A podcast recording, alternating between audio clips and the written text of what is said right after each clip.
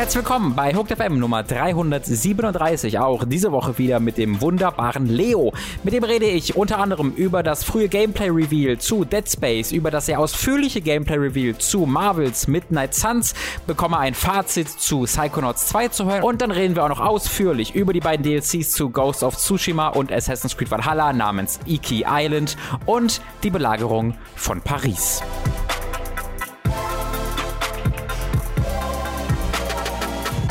Hallo und herzlich willkommen bei Hooked FM Nummer 337. Ich bin sehr gestresst und bei mir ist der Leo heute. Hallo Leo. Hallo, ich bin bei dir. Das ist korrekt. Leo sitzt mir wieder gegenüber. Tom ist immer noch im Urlaub eine Woche, diese, diese eine Woche noch. Ähm, ich bin umgezogen übers Wochenende. Mhm. Äh, das ist auch der Grund, wieso äh, der Podcast jetzt ein bisschen später kam, weil ich noch eine alte Wohnung abwracken muss quasi. Da bestehen noch einzelne Möbel rum, es hängen noch einzelne Regale, aber nicht mehr viel. Das muss noch alles weg und Löcher, Löcher müssen gestopft werden und kennst du, ne? So eine Leiste geklebt, das Übliche. Und äh, gleichzeitig muss die neue Wohnung eingeräumt werden. Ähm, was ich glaube, ich wäre sehr viel entspannter jetzt hier gerade, wenn ich Internet hätte. Aber natürlich wie, wie hätte es anders sein sollen? Das Internet funktioniert in meiner neuen Wohnung nicht. Ähm, ich habe, glaube ich, viermal vorher telefoniert mit Vodafone, bevor ich umgezogen bin, um den Termin doppelt und vierfach und drei, fünffach zu bestätigen, wann ich umziehe. Und ich bleibe auch im gleichen Vertrag. Das heißt, ich muss einfach nur mein Gerät mitnehmen, das da einstecken, dann soll es funktionieren. Tut es natürlich nicht. Es ist aber aktiviert und es müsste funktionieren, tut es aber nicht. Ähm, deswegen kommt dann morgen ein Techniker und ich hoffe, weil, also das würde sehr viel einfacher machen, dann könnte ich auch von da aus ein bisschen arbeiten. Das ging halt alles nicht. Deswegen, ha! Äh, ich freue mich jetzt aber mit Leo hier zu sprechen. Der ist nämlich ausgeschlafen und fit und trägt diesen Podcast äh, ganz genau. Wie viele Stunden hast du geschlafen vor diesem Podcast, um dich vorzubereiten, lieber Leo? Mm, ich habe gestern im Laufe des Nachmittags so fünf Stunden Schlaf zu mir genommen. Ja, das heißt, als ja, Mittagsschlaf, als Vorbereitung für einen richtigen Schlaf heute Nacht. Ja, als Vorbereitung für einen richtigen Schlaf mhm. heute Nacht. Und dann äh, hatte ich heute Nacht überlegt, ob ich schlafe. Und dachte ich mir, nee, es ist, man lebt nur einmal, man muss die Lebenszeit ja auch irgendwie das, nutzen. Das ist wahr. Das nicht heißt, zu viel schlafen. Ja, das heißt, ich, ich bin, äh, ich bin leicht übermüdet, aber nicht so sehr, als dass mir nicht gerade aufgefallen werde, wäre wie wie äh, du Robin Lindner mit den zwei Wohnungen da drüben. Ja, das ist so geil. Ich habe seit ich habe jetzt drei, drei, Monate zwei Wohnungen gehabt. Also es ist geil, weil äh, ich weniger Geld jetzt habe als hm, vorher. Mm, Das ist schön. Ja. Jedenfalls ist mir aber aufgefallen, wie du gerade in diesem Schwall von Worten, ich weiß nicht, ob es dir selbst überhaupt aufgefallen ist, zwischendurch gesagt hast, Löcher müssen gestopft werden mhm. und dann direkt im Anschluss aus irgendeinem Grund genau an dieser Stelle ja. gefra äh, mich gefragt hast, das kennst du, oder? Das ist was. Habe ich das gesagt? Ja. Was, was? Nee, das war nicht, habe ich nicht bewusst gemacht. Was, was für eine Implikation ist das? Jedenfalls. Das war nicht bewusst, ja. Ja, okay, nehmen ich hab, wir jetzt mal. Ich habe gestern, ja ich, wenn ich, also mein, irgendwas passiert in meinem Hirn, wenn ich irgendwie überladen bin, mhm. was ich gerade definitiv bin. Aber wir haben gestern um irgendwie halb elf noch Pizzen bestellt, weil wir halt nichts gegessen haben und, äh, ah, wir müssen ja noch was essen. Ähm, und dann haben wir zwei Pizzen bestellt und äh, der Aufzug ist auch noch so halb kaputt bei uns mhm. in der neuen Wohnung und das ist geil und wir sind in der sechsten Etage, deswegen ist er sehr wichtig. Und dann habe ich dem halt an der Gegensprechanlage gesagt, ey, der Aufzug ist kaputt, äh, wollte ich sagen, aber ich habe gesagt, der Aufstuhl ist kaputt. Mhm. Ähm, und äh, das war auch ein neues Ding. Mhm. Ähm, ja. Ist dir auch aufgefallen, dass du vorhin die Formulierung benutzt hast, du sollst einfach nur dein Gerät mitbringen und reinstecken und dann sollte es funktionieren? Ich frage nur. Nee, ist mir nicht aufgefallen. Okay. Jedenfalls, äh. ich freue mich sehr, heute nochmal Tom vertreten zu dürfen, soweit man Tom überhaupt vertreten kann. Es ja. ist ja eigentlich eine Unmöglichkeit. Ja, ja. Es ist, äh, er ist oft kopiert, selten erreicht und ich werde es auch heute nicht schaffen. Aber ich freue mich mit dir heute nochmal zu podcasten und was für ein Podcast wir wahrscheinlich vor uns haben. Also, ich, ich sag mal, also, worüber wir nicht alles reden können. Wir können reden oh. über Psychonauts 2, wir können reden über Ghost of Tsushima, den DLC, wir können reden über Neuigkeiten zum Midnight Suns. Es ist, es ist unfassbar, das wird ja. auch hier, ne? Also, originärer weniger redundant wird's nicht mehr. Ja, es gibt aber Neuigkeiten zu allem. Wir haben ja, wir reden hier über neue Aspekte bei diesen Spielen und wir reden auch ein bisschen über neue Sachen. Äh, zunächst mal möchte ich nämlich ankündigen, dass wir am Donnerstag, und da ist dann der Tom tatsächlich äh, für wieder kurz da, dann, äh, guckt er im Büro vorbei, im Studio vorbei aus seinem Urlaub. Äh, da findet nämlich am Donnerstag um 22 Uhr die PlayStation Showcase statt. Keine State of Play, sondern eine sogenannte, die nennen es selbst Showcase, wo ähm, ja die ganzen First-Party-Titel so ein bisschen ausgeleuchtet werden sollen. Also es könnte mhm. sein, dass wir God of War, äh, Ragnarok ausführlicher sehen. Es könnte sein, dass wir äh, Gran Turismo ausführlicher sehen. Ich weiß gar nicht, wat, auf was wir da jetzt alles genau warten. Was gibt's denn noch bei PlayStation First Party angekündigt? Mhm. Horizon halt, aber das, da haben wir ja eigentlich schon genug von gesehen, aber da werden wir schon auch noch ein bisschen was zu sehen. Äh, vielleicht gibt es ein Death Stranding 2 Ankündigung, wer weiß. Ähm, aber da freue ich mich drauf. Möglich, aber ich denke, God of War wird auf jeden Fall eine der großen Platzhirsche sein, mhm. was ich sag mal so, ich bin, ich bin normalerweise nicht so der Showcase und Messemensch und so, ja. aber God of War will selbst ich sehen. Ja, weißt du, das, genau. das, ist einfach, äh, ich möchte wissen, äh, in welche Richtung das geht, ich möchte wissen, was da Neues gibt, weil, äh, weil der Vorgänger auch so, so für viele Leute gut funktioniert hat mhm. und für mich insgesamt, ich habe es ja nicht nur gestreamt, ich habe es dann nach dem Stream auch noch mal durchgespielt insgesamt doch eine sehr, sehr runde Spielerfahrung war. Also ja, das äh, könnte lustig werden. Und ansonsten, naja, lassen wir uns überraschen. Wird es PlayStation All-Stars Battle Royale 2? Ich warte seit so vielen Jahren drauf. Ich, äh, ich hoffe, ich wage es nicht mehr zu hoffen, lieber Leo. Ähm, das sollte aber cool werden. PlayStation, PlayStation All-Stars Battle Royale Ultimate. Everyone is here. Everyone is here. Alle Charaktere aus dem ersten Teil, denn mehr gibt's nicht. Der Master Chief. ich, das ersetzt ja so ein bisschen die E3 für PlayStation. PlayStation hat die E3 ausgesetzt und ähm, machen sie ja jetzt seit ein paar Jahren schon und hatten ja auch kein großes eigenes Event zur E3. Deswegen hat man die ganze Zeit gewartet. Wo bleibt's denn? Wo bleibt's denn? Und hm. das ist dann endlich das.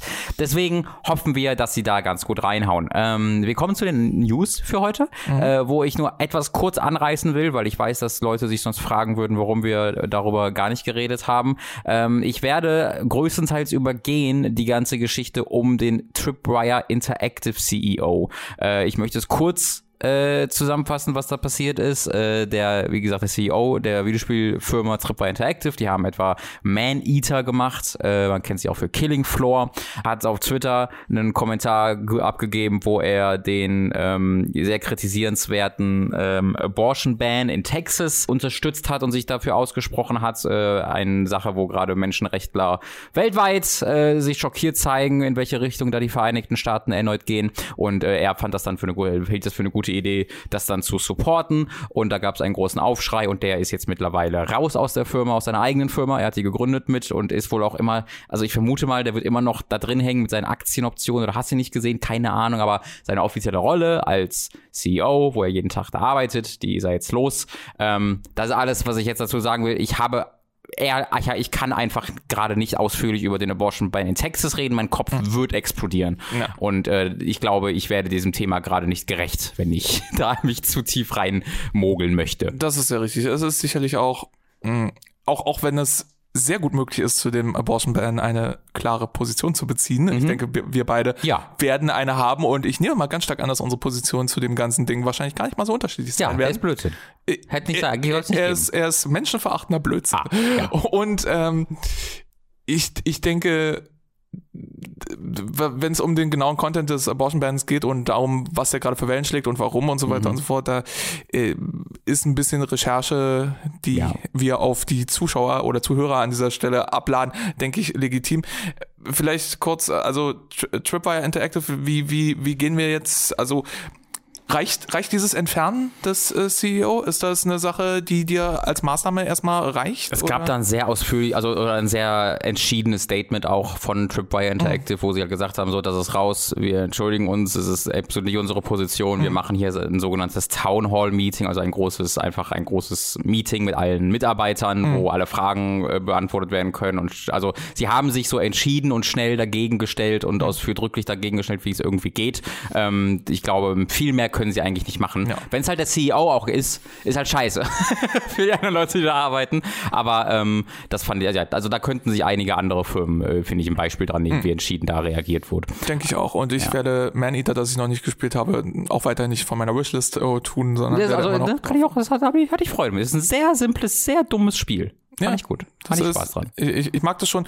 Ich will schon allein deshalb spielen, weil du es magst und David es hasst. Das, ja, das, das ist eigentlich immer ein Rezept für gute Unterhaltung. Wenn ja. das sich dann, das, äh. es ist, es ist das Doom Eternal unter den High spielen. Ja. oh Mann, oh.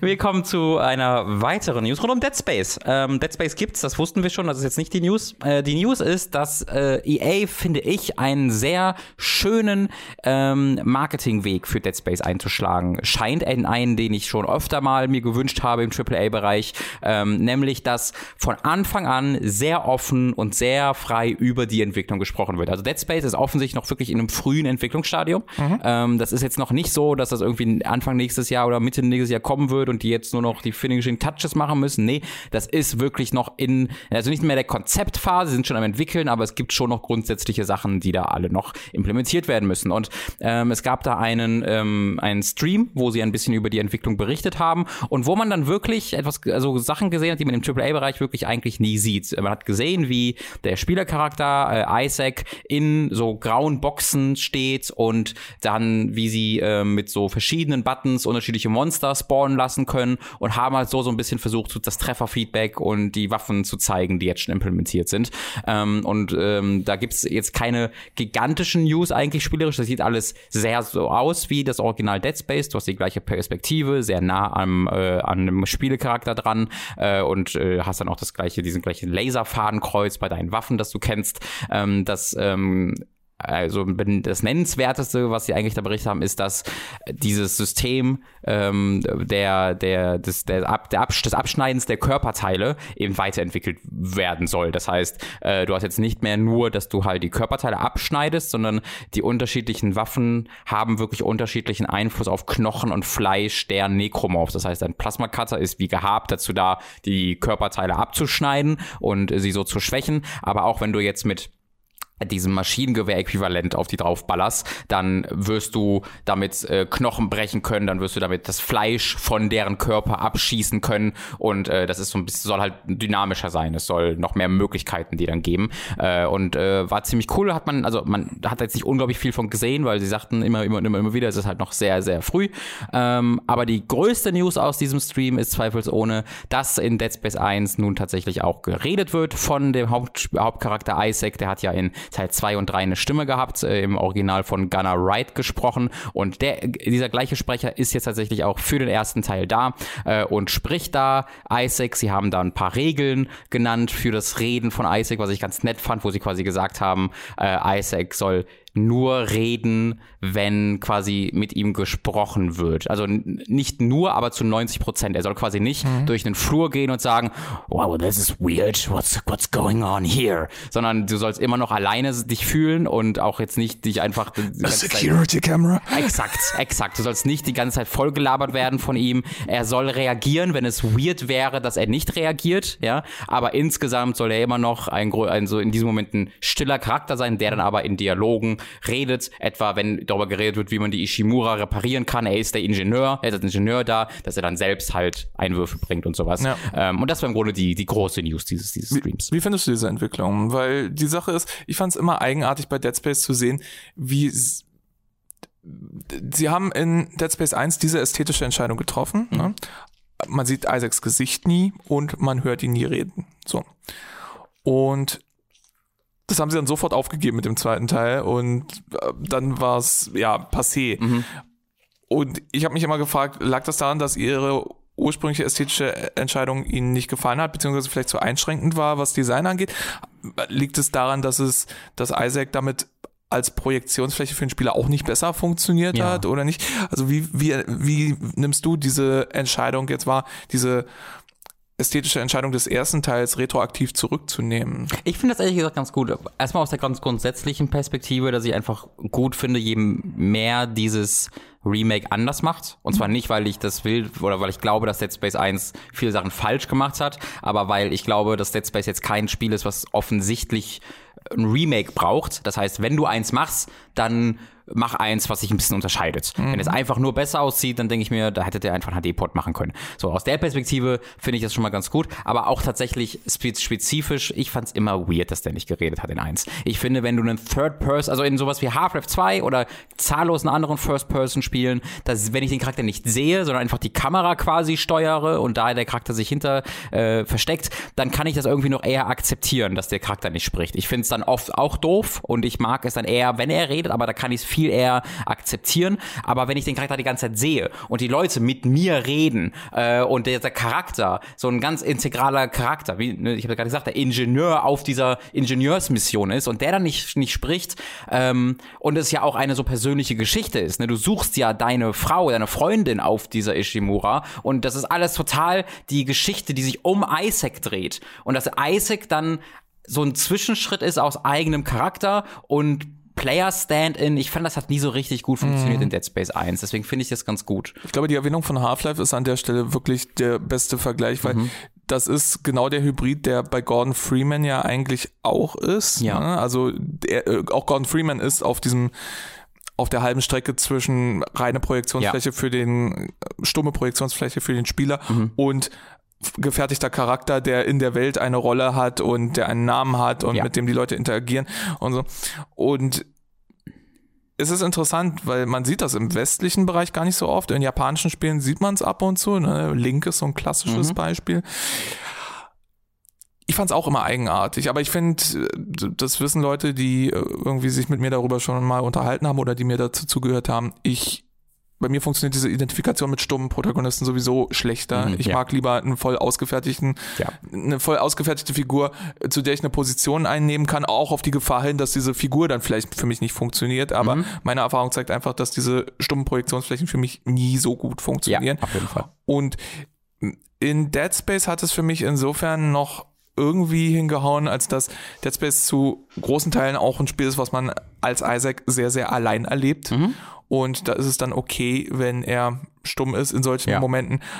Aber es hört natürlich schlagartig auf, okay zu sein, sobald ja, um ihn herum Geschichte erzählt werden muss ja. und immer an ihm vorbei. Ja. Und das ist halt so eine Sache und das be damit beginnt Dead Space, ne? Isaac sitzt auf einem Schiff und Leute um sich herum, um genau. ihn herum äh, unterhalten sich über die Story. Ja, und das komplette, die komplette Story-Präsentation von Dead Space 1 ist ja, hier ist ein Glas äh, zwischen dir und dem Charakter und er führt hier ein Theaterstück vor, mhm. wahlweise einen Monolog oder er wird zerschlachtet von irgendeinem Nekromorph, meistens beides in Kombination mhm. ähm, und dann guckt sich das Isaac an und geht dann durch die nächste Tür. Äh, und ich finde, wenn die ich hoffe sehr, dass sie das überarbeiten. Ich hoffe sehr, dass es nicht dieses Theaterstück mehr ist, sondern ich hoffe, du kommst in eine Situation hinein, wo dann die Kamera auch mal vielleicht anfängt zu drehen. Sie, sie sind, sie haben ja wieder betont, das ist sehr wichtig für die, ich verstehe nicht ganz, warum Leute das so für wichtig achten, aber für sie ist es erneut sehr wichtig, dass die Kamera nie cuttet und sie immer äh, hinter dir bleibt und mhm. sowas. War ja auch so ein großes Ding bei God of War 1. Ich finde, das hat so wenige erzählerische und, und, und Vorteile in seiner Präsentation und hört sich für mich einfach an wie so ein ich habe Children of Man gesehen, das war cool, das machen wir auch, obwohl das in einem Spiel was völlig anderes ist. Ähm, aber das machen sie ja auch wieder. Und ich hoffe, sie machen da aber ein bisschen mehr mit. Mag sein. Ich weiß auch nicht, was der Spieldesign-technische Aspekt davon ist, dieses One-Shot-Ding zu machen. Hm. Wie du gerade gesagt hast, ne, in einem Film, in einem Film ist das halt ein kunsthandwerklicher Griff, der unheimlich schwer hinzukriegen ist und wo es dann um also wohlgemerkt auch nicht in jedem Film die große Laserschlacht ja. am Anfang von Star Wars Episode 2 interessiert im Grunde keine Sau, weil sie ist fast genauso sehr am Computer gemacht CG, wie Dead Space. Genau. Aber wenn John Woo irgendwie zweieinhalb Minuten lang mit Blutpatronen und Explosionen und ja. Glasscherben hantiert, dann ist das halt wirklich schwierig und in gewisser Weise ist das Ergebnis sehr beeindruckend. In, in Computerspielen, glaube ich, ist es vielleicht eher eher eine ästhetische Entscheidung, das mhm. am Stück zu machen. Denn das, dieses, was ich an God of War mochte, und das hat aber weniger mit der Perspektive zu tun, also, ist halt dieses, dass die Story immer so schön ineinander, also es, es fühlt sich halt auch an, als ob es einfach fließt von einem Moment mhm. in den nächsten. Und das könnte man definitiv auch mit Cuts erzählen, kein Ding. Ja. Aber wenn ich an solche Szenen zurückdenke in God of War, wie zum Beispiel der Kampf am Anfang an in der Hütte, du weißt welcher. In den Kampf übergehe. Ja. ja. Und, und dann, wie jede Szene das so ein bisschen ausnutzt und erzählt. Das ja, stimmt. Vielleicht, vielleicht ist es sowas. Aber äh, ich gebe dir auch recht, dass man in Dead Space 1 da sicherlich ganz andere Sachen machen kann. Und I don't know, ich, ich persönlich würde mich einfach freuen, Dead Space 1 nochmal zu spielen, weil ich es nicht gespielt, also lange nicht gespielt habe. Mhm. Und alles, was neu ist, nehme ich mit Kusshand, ehrlich gesagt. Mhm. Und dann Müssen wir mal gucken. Bist du, bist du, äh, ich weiß deinen Status gar nicht. Bist du erfreut? Bist du gehypt ja, auf das Spiel? Äh, schon, also wie gesagt, ich bin jemand, der sagt, ich brauche, ich verstehe nicht, es ist für mich wie mit Resident Evil 4. Hm. Ich verstehe nicht ganz, wieso man diese Spiele remaked. Hm. Bei Resident Evil 4 verstehe ich es noch weniger als bei Dead Space, ähm, weil bei Dead Space dachte ich auch ganz cool, neues Dead Space und dann war ich ein bisschen enttäuscht, dass es ein Remake ist und kein Reboot, hm. ähm, wo sie einfach sagen, so, wir nehmen uns hier die Themen und die Atmosphäre, aber machen was Neues daraus. Hm. Ähm, ich finde, du kannst Dead Space auf dem PC immer noch wunderbar anwerfen und spielen und das sieht nicht großartig aus, aber das sieht gut aus und mhm. das, das, spielt sich vor allen Dingen immer noch genauso gut wie damals. Ähm, deswegen verstehe ich nicht so ganz, warum du das remaken musst, aber ich mag Dead Space sehr, sehr, sehr gerne, Dead Space mhm. 1 und 2. Deswegen spiele ich es sehr, sehr gern nochmal. Und ich bin dann, da haben wir damals bei der, bei dem, bei der Ankündigung darüber geredet, ich frage mich halt sehr, wohin das dann führt. Weil machst du dann einfach ein Remake von zwei danach? Das finde ich dann auch, das finde ich noch seltsamer, weil dann landest du irgendwann wieder, okay, was machst du dann? Weil dann hast du Dead Space 3, was auf einer spielerischen Sicht schon doof genug war, aber dann auch aus einer erzählerischen Sicht über so viele Haie sprang, da blieb also da blieb gar keine äh, dumme Idee ungenutzt. Äh, da habe ich ich bin hab sehr leidenschaftliche Meinung zu der Geschichte von Dead Space 3. Womit wir wieder bei Man-Eater wären, aber die, die, Sache ist ja, was das, machst du da, frage ich mich einfach. Aber damit stehst du ja auch nicht alleine da. Also ja. Dead Space wurde im Laufe der Zeit immer unbeliebter. Ja, ja. Muss man ja ganz deutlich sagen und das ist das ist eine sehr interessante Frage, in welche Richtung das noch geht. Ist jetzt aber noch ein bisschen sehr Zukunftsmusik. Genau. Konzentrieren genau. wir uns erstmal auf wir den erstmal, ersten. dass Dead Space funktioniert. Genau, weil äh, ganz ehrlich, wenn das Ding irgendwie eine Bauchlandung hinlegt, ja. dann müssen wir uns überhaupt nicht mehr drüber unterhalten, was ja. mit zwei und drei passiert. Genau. Aber vielleicht gibt dann auch der erste Teil oder ein bisschen Einblick in die Designphilosophie, wie dann vielleicht die, also vielleicht gibt es uns Aufschlüsse darüber, wie sie dann an Teil zwei und drei rangehen ja. und, und was sie, was sie sich trauen, was, was sie beibehalten wollen und was sie insgesamt für ein Erlebnis erzeugen wollen. Ja. Das wäre ja ganz nett. Was für ein Erlebnis Sie zeugen wollen, das hat uns Firaxis ein bisschen, äh, zeugen wollen, Entschuldigung, hat uns Firaxis ein bisschen genauer erklärt. Hm. Zu Midnight Suns. Wir haben letzte Woche schon sehr ausführlich über Midnight Suns gesprochen, über unsere Hoffnungen äh, und über unsere Erwartungen. Das ist das neue Spiel der XCOM-Macher im Marvel-Universum. Marvels Midnight Suns heißt genau. Äh, du hast da bereits angekündigt, dass an äh, letzte Woche Mittwoch, am Mittwoch, äh, äh, der große Gameplay-Blowout passieren soll, also hm. man ein Gameplay-Video sieht Suicide noch ausführliche Interviews lesen kann. Ähm, das ist natürlich bei mir jetzt voll in diese Woche reingefallen, wo äh, Chaos und äh, ja, nee, einfach Chaos war. Ähm, das heißt, ich habe in das Video reingeguckt, äh, ich, oder ich habe es mir angeguckt, natürlich den Gameplay-Trailer, ähm, und ich habe so in ein, zwei Interviews kurz reingelesen. Ähm, das heißt, ich weiß jetzt im Prinzip auch, worum es geht, aber ich würde hier mal dir die Zügel an die Hand geben, denn du hast da äh, dich noch mal ein bisschen ausführlicher mit beschäftigt. Äh, kannst du uns äh, zunächst vielleicht einmal beschreiben, für Leute, die es nicht gesehen haben, was Midnight Suns jetzt eigentlich ist und kannst du dann mit uns teilen, was du davon hältst. Card Games on Superheroes. Ja, ähm, was ist Midnight Suns? Exzellente Frage, die gar nicht so leicht zu beantworten mhm. ist. Also wie zu erwarten war, ist es ein Taktik-Game. Wie zu erwarten war, war es rundenbasiert. Das waren auch nicht, das war auch im Vorfeld schon klar. Eine Sache, die bis zum Reveal, also hm, eine Sache, die im Vorfeld des Reveals auch schon geleakt wurde, ungefähr einen Tag vorher oder mhm. so, ist das, was man äh, dann auf Anhieb gesehen hat, wenn mal, wenn man ein flüssiges Gameplay geschaltet hat, nämlich äh, es ist kartenbasiert. Es ist ein mhm. kartenbasiertes Taktik-Rundenspiel.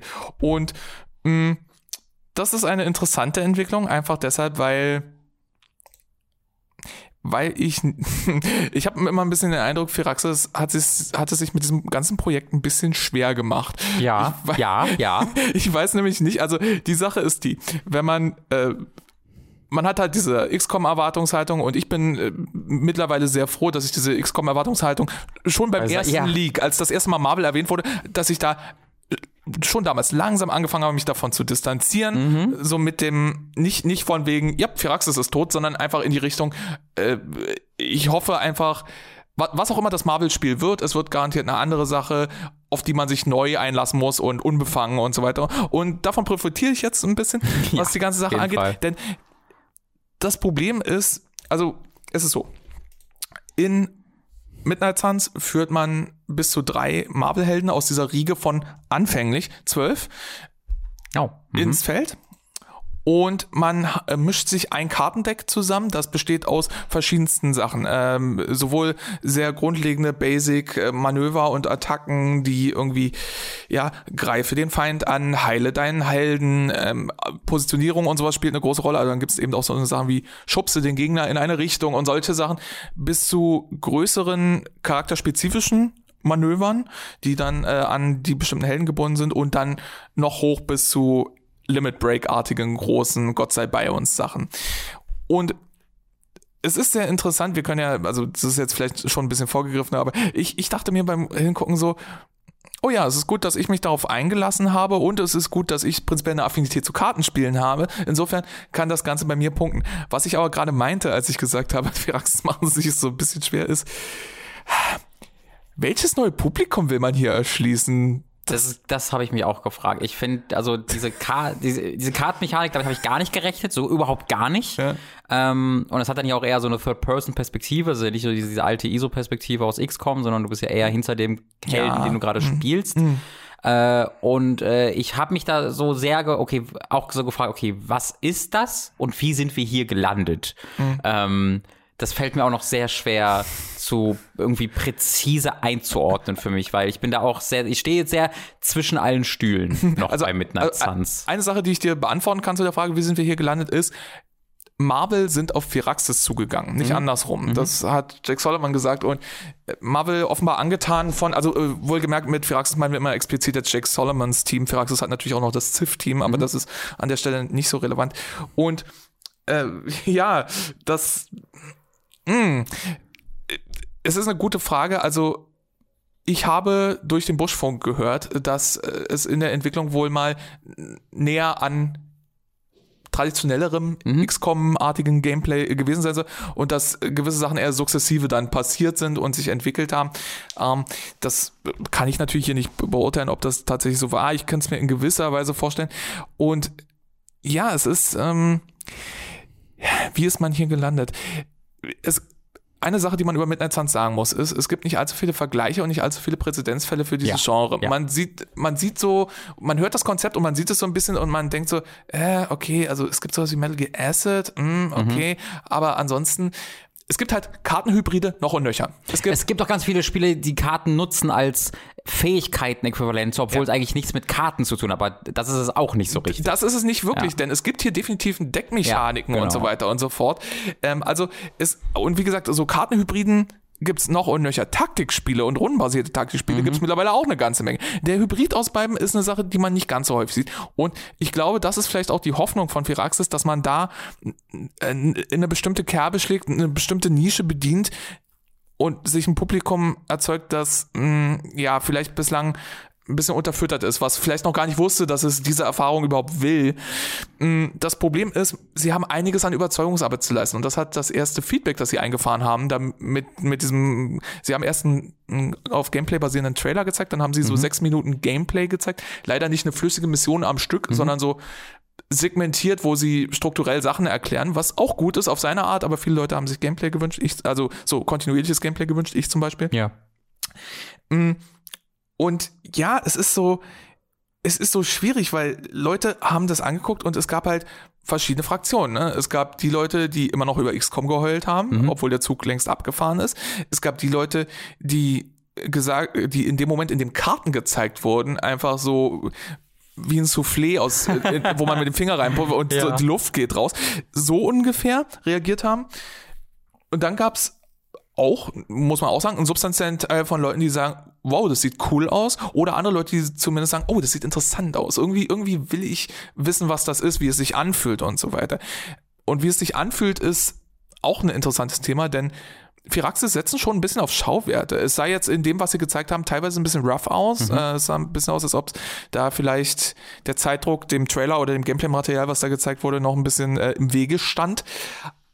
Aber sie wollen schon Eye Candy bieten. Sie wollen die Helden, die man da spielt, stimmig einfangen, was, wie ich finde, bislang, also zumindest für mich funktioniert es gut. Ich finde, wenn ich da sehe, ja, Iron Man sieht aus wie Iron Man, Doctor Strange hat seine Magieeffekte, Wolverine sieht schön vicious aus und so weiter, auch in ihren Aktionen.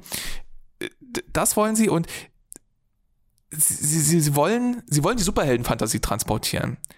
Aber auf der anderen Seite, was ist von der Superhelden-Fantasie weiter entfernt als rundenbasiertes Kartengameplay? Mhm. Und das ist, es, es, es wird so, also die Leute, die jetzt noch nicht überzeugt sind, oder zumindest stark neugierig sind, davon noch zu überzeugen, wird sauschwierig. Ja. Und die Leute, die ohnehin schon äh, mit an Bord sind, ja, ist cool und so weiter und so fort. Aber ich habe ehrlich die Angst, die wir auch schon letzte Woche angesprochen haben, glaube ich zumindest.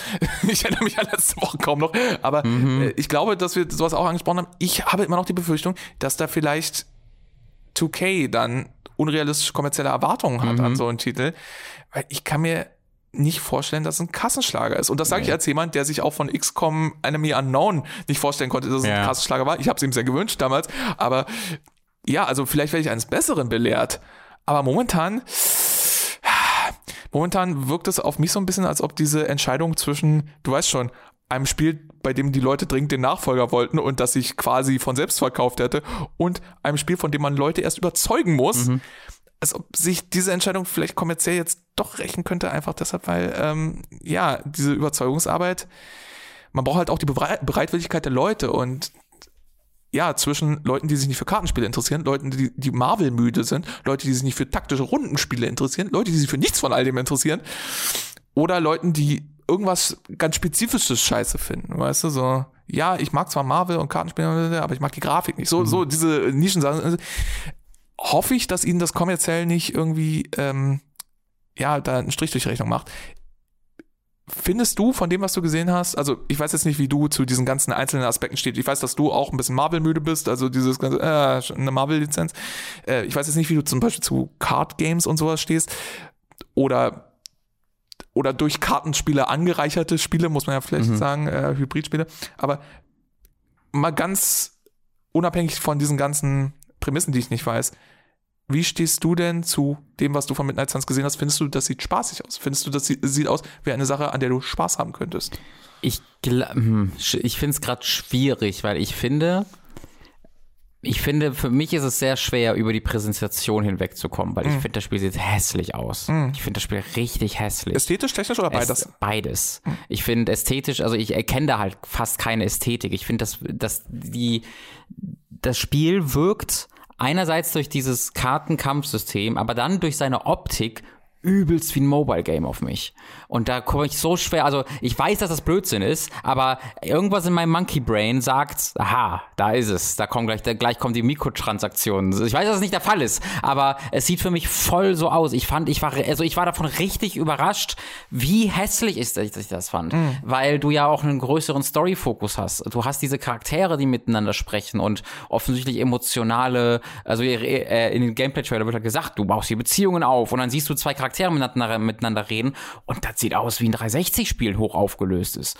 Ähm, und diese, weil, weil, die, weil, die, weil diese äh, Helden einfach immer noch die Charaktermodelle scheinbar zu haben scheinen aus dem XCOM-Spiel von den random generierten Soldaten. Nur jetzt ist es halt Doctor Strange, aber der hat die gleiche Detailfülle gefühlt wie so ein Soldat. Wahrscheinlich mehr, aber äh, wie gesagt, daran fühlt es mich erinnert. Und da kam ich schwerlich drüber hinweg. Da, mhm. Also ganz ehrlich, auf so, auf so einer ganz oberflächlichen Ebene.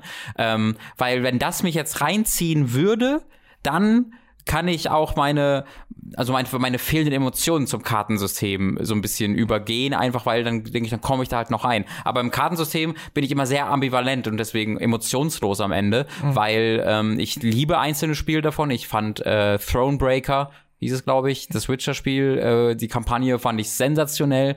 Äh, ich habe auch ähm, Monster Train ziemlich gerne gespielt. Es gibt immer wieder einzelne Kartenspiele, die ich gerne spiele, aber es gibt auch eine eine frühe Skepsis, wenn ich das sehe. Das erste Mal, wo ich mir sage, hm, ein gutes Beispiel ist Science of the Sojourner. Das ähm, ist so ein Konversations-Simulationsspiel, auch über ein Kartensystem fun funktioniert. Und ich dachte mir erst so, hm, das ist komisch. Ich finde, das bricht immer erstmal, weil durch ein Kartensystem bekommst du immer eine Metaebene. Du führst Aktionen nicht mehr unmittelbar aus, sondern du, du wählst die Aktion über diese Metaebene aus. Ähm, das, und das ist ein ganz komisches ganz komische Beziehung, die ich dazu habe. Ich finde, das, das ist für mich noch also das führt mich noch weiter weg von der Fantasie, als wenn ich jetzt, wenn ich jetzt klicken würde auf die Fähigkeit und der nutzt die Fähigkeit, dann fühlt sich das für mich richtig an. Wenn ich eine Karte auswähle und die spiele und dann macht er die gleiche Fähigkeit, fühle ich mich noch ein bisschen weiter entfernt von der Kernaktion. Nee, ich, ähm, ich verstehe das. Es ist, es ist eine Abstraktionsebene mehr, Ja, auf jeden genau. Fall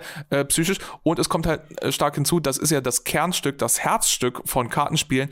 Es hat halt einen Randomisierungsfaktor. Ne? Äh, wenn Ja, du, wenn du deinen, wenn du immer an derselben Stelle deinen Button hast für Fähigkeit XY und du weißt, unter den und den Umständen kann ich die benutzen und so weiter und so fort, dann ist das eine Sache. Aber ähm, Midnight Suns hat kein Hit-or-Miss-System mehr, wie man Mhm. das zum Beispiel aus XCOM kennt oder so, aber es hat halt eine Deckmechanik und du ziehst in jeder Runde Karten. Du hast zwar natürlich auch Möglichkeiten, dann dein Kartenglück in Anführungszeichen zu beeinflussen. Mhm.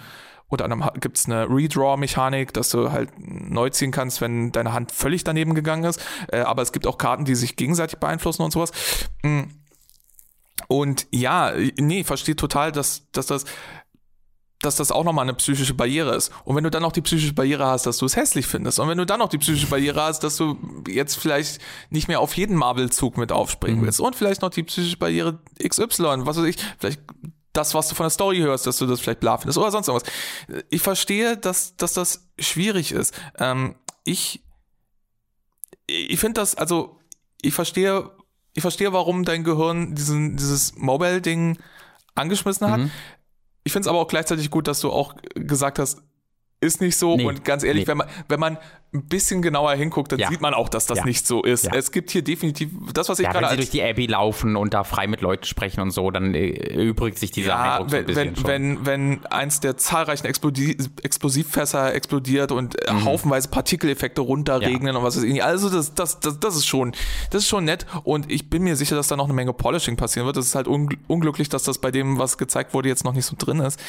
Mm, ja, das, das Gameplay, was gezeigt wurde, es verrät uns eine Menge. Also teilweise so Sachen, von denen ich jetzt einfach mal sage, die sind unwichtiger Kram. Mhm. Keine Sau interessiert sich dafür, dass es Crafting gibt. So. Okay, ja, du kannst ja halt so auch Karten craften, sure. Mhm. Ja. Äh, aber es, es zeigt uns eine Menge darüber, wie das tatsächliche Gameplay funktioniert. Und Mhm. das ist eins, auf kleineren, kompakteren Karten mit tendenziell eher äh, weniger Charakteren, also teilweise üppige Mengen an Gegnern, aber wie gesagt immer nur drei pro, pro Superheldenteam, was du ins Feld führst. Und dann gibt es das, womit wir alle gerechnet haben. Niemand hat damit gerechnet, oh ja, ein Spiel mit Wolverine, aber er kann nicht mit seinen Krallen zu stechen. Natürlich gibt's das. Also es gibt normale Angriffe und solche Sachen. Aber was es eben zum Beispiel auch gibt, ist dieses so, das Potenzial für Umgebungsinteraktion und Kettenreaktion und Ja. sowas, ne? Äh, äh, schubst Gegner in Fass, Fass explodiert, zündet den nächsten Gegner an, der Gegner, was weiß ich, war vielleicht ein Suicider, damit und so weiter und so fort. Es gibt äh, Diese Kombos scheinen sehr wichtig zu sein. Haben, sind sie auch sehr früh drauf zu sprechen gekommen. Richtig, und das ist auch, ähm, da ist mir ein bisschen Stein vom Herzen gefallen, dass da, weil hier ist die Sache. Und ich weiß, ich mache mir jetzt keine Freunde, wenn ich das sage. Oha. Aber ich glaube, ich hatte Angst, als ich gehört habe, Marvel-Spiel, hatte ich Angst, dass die das downdummen, dass die das richtig dumm machen, weil, weil, weil MCU-Fans sind Affen. Es sind wirklich, also jeder, der das MCU mag, auch nur mag, ist im Grunde schon subhuman. und und ist, ja, also ist wahr, das muss man sagen. Ist ist- einfach wahr. es ist für mich ein Wunder, dass, dass ihr da draußen, die ihr das MCU mögt, dass ihr nicht jeden Tag irgendwie, dass, dass ihr überhaupt, Dass ihr Essen ja, dass ihr auf, auf Toilette könnt. gehen ja, könnt, ja, anstatt jeden Fall. Mhm. Windeln zu tragen und so. Das wundert mich einfach. Das ist, wundert mich. Nein, Dumme, dumme Menschen. um es etwas diplomatischer auszudrücken. Ich hatte einfach die Befürchtung, sie im Bestreben, die Marvel-Crowd mehr zu erreichen und mehr ins Boot zu holen und mehr äh, vielleicht auch äh, anzuziehen oder so, dass sie deswegen Zugänglichkeit generieren wollen, indem sie Komplexität einsparen. Das, das war letztendlich die Dynamik, die ich befürchtet habe. Und das sehe ich hier tatsächlich nicht. Ich sehe eine sehr andere Form von Komplexität als zum Beispiel XCOM. Es, es, tut, es tut mir leid, dass ich, obwohl ich gesagt habe, man muss sich von XCOM verabschieden, dass man es doch immer wieder ins Feld führen muss. Ja. Aber es ist eine sehr andere Art von Komplexität, aber man sieht eben so Sachen, Potenzial für Kettenreaktionen, Umgebungsinteraktion. Mein zweitliebster Moment in dem ganzen Gameplay war, wo ein Gegner auf einem Dach durch eine Wand äh, Ja. gestoßen wird und dann vom Dach runter taumelt und sowas. Das war mein zweitliebster Moment. Und mein liebster Moment in diesem ganzen Gameplay, und das war für mich auch so ein Schlüsselmoment, was so, was will Jake Solomon, was will sein Team, wie viel Komplexität wollen sie erzeugen, war einer, ein ganz einfacher Moment, nämlich einer, in dem Doctor Strange eine bestimmte Karte spielt. Ja. Und es geht mir also einmal finde ich schön, dass auch solche äh, kleinen Momente mit Grafik versehen werden. Also Doctor Strange macht eine sehr, ich finde, ich finde, auch wenn man das Spiel nicht schön findet oder so, aber ich finde es bislang stimmig. Für mhm. mich fühlen sich, fühlt sich das, was, was ich da sehe, fühlt sich geschlossen an, ästhetisch. Mhm. Also auch hier Doctor Strange ne, steigt in die Luft und macht irgendeine coole Animation. Und das, obwohl die Karte im Grunde nicht sehr viel aktiv macht. Die Karte, die er spielt an der Stelle ist, ziehe deine letzten zwei Attacken, die du gespielt hast, und in der nächsten Runde kannst du eine Karte mehr spielen. Mhm. Das ist der ganze Effekt der Karte. Und ich mag diese Karte so sehr, weil es ist kein Angriff, es ist keine Positionierung, es ist kein den Gegner irgendwo hinschubsen, es ist kein Buff, es ist kein Debuff, es ist kein Heal oder sonst was. Es ist eine reine Kartenmechanik-Karte. Mhm. Es ist so Deckmanipulation und so ein ja. Shit. Und das ist eine Sache, die man in diesen seichteren Pseudo-Kartenspielen einfach nicht hat.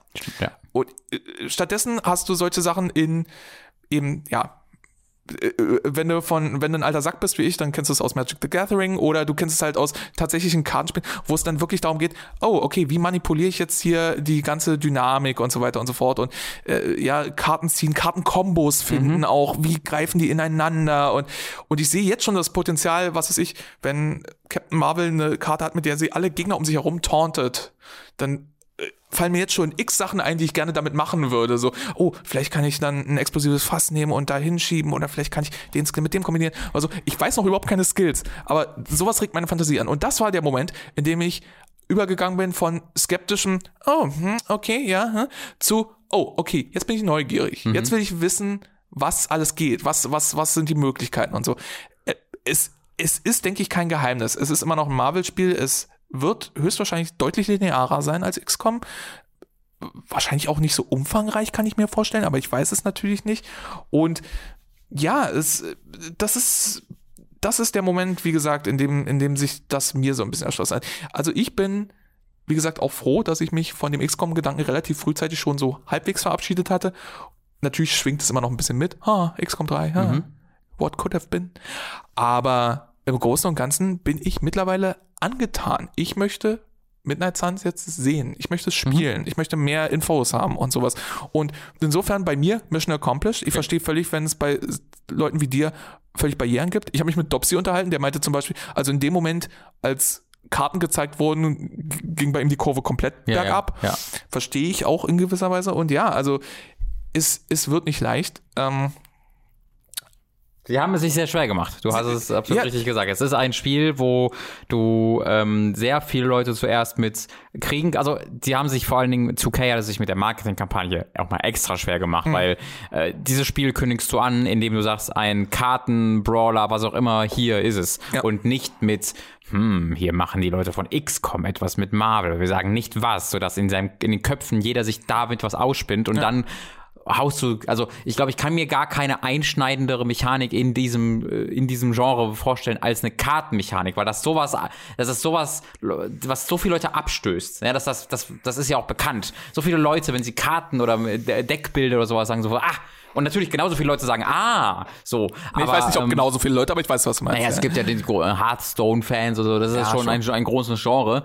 Ähm, aber ich glaube, die Art und Weise, wie diese Informationen nach und nach vermittelt wurden, war ziemlich schlecht. Ja. Ähm, weil du viel zu viel Spielraum gegeben hast, dass jeder sich sein eigenes Fantasiespiel im Kopf schon gebaut hat. Mhm. Und dann siehst du ein Kartenspiel und dann äh, enttäuscht das natürlich 90 Prozent. Oder es enttäuscht, aber es, es ist der eine anderes Spiel, als sich 90 Prozent der Leute mhm vorgestellt haben. Ja, es war, es war eine Ankündigungsstrategie mit zwei, wie ich fest glaube, forcierten Leaks, also wirklich, oh, okay. äh, so, also erstmal dieser erste Marvel Leak. Ja. Dann sagen sie, okay, ja, hier ist offiziell das Marvel, äh, unsere Marvel XCOM bla Ankündigung und in einer Woche zeigen wir euch Gameplay. Mhm. Und dann halt kurz davor gab es nochmal ein, ein Leak, des, dass es sich um Kartenspiel handelt mit einem Screenshot. Mhm. Und ich glaube, das war dann nochmal um, äh, mir fällt jetzt keine deutsche Formulierung ein, um den Blow zu softenen. Hm. Also einfach um so ein bisschen dem, dem krassen vor den Kopf stoßen, ein bisschen Wind aus den Segeln zu nehmen. Wow, ich reihe hier Idiome aneinander. Den, vor den Kopf stoßen, den Wind aus den Segeln nehmen, Jesus. Jedenfalls, äh, ja, äh, vielleicht wäre es besser gewesen. Vielleicht wäre es besser gewesen, einfach auf einen Schlag alles zu, zu offenbaren und zu sagen, ja, hier ist die offizielle Ankündigung von Midnight Suns. Mhm. ja, es ist ein Kartenspiel, aber bevor ihr abschaltet, Ja. lasst uns ein bisschen was zeigen und lasst, lasst, gebt uns die Chance, euch zu überzeugen. Ja. Vielleicht wäre das besser gewesen, vielleicht wäre das offener gewesen.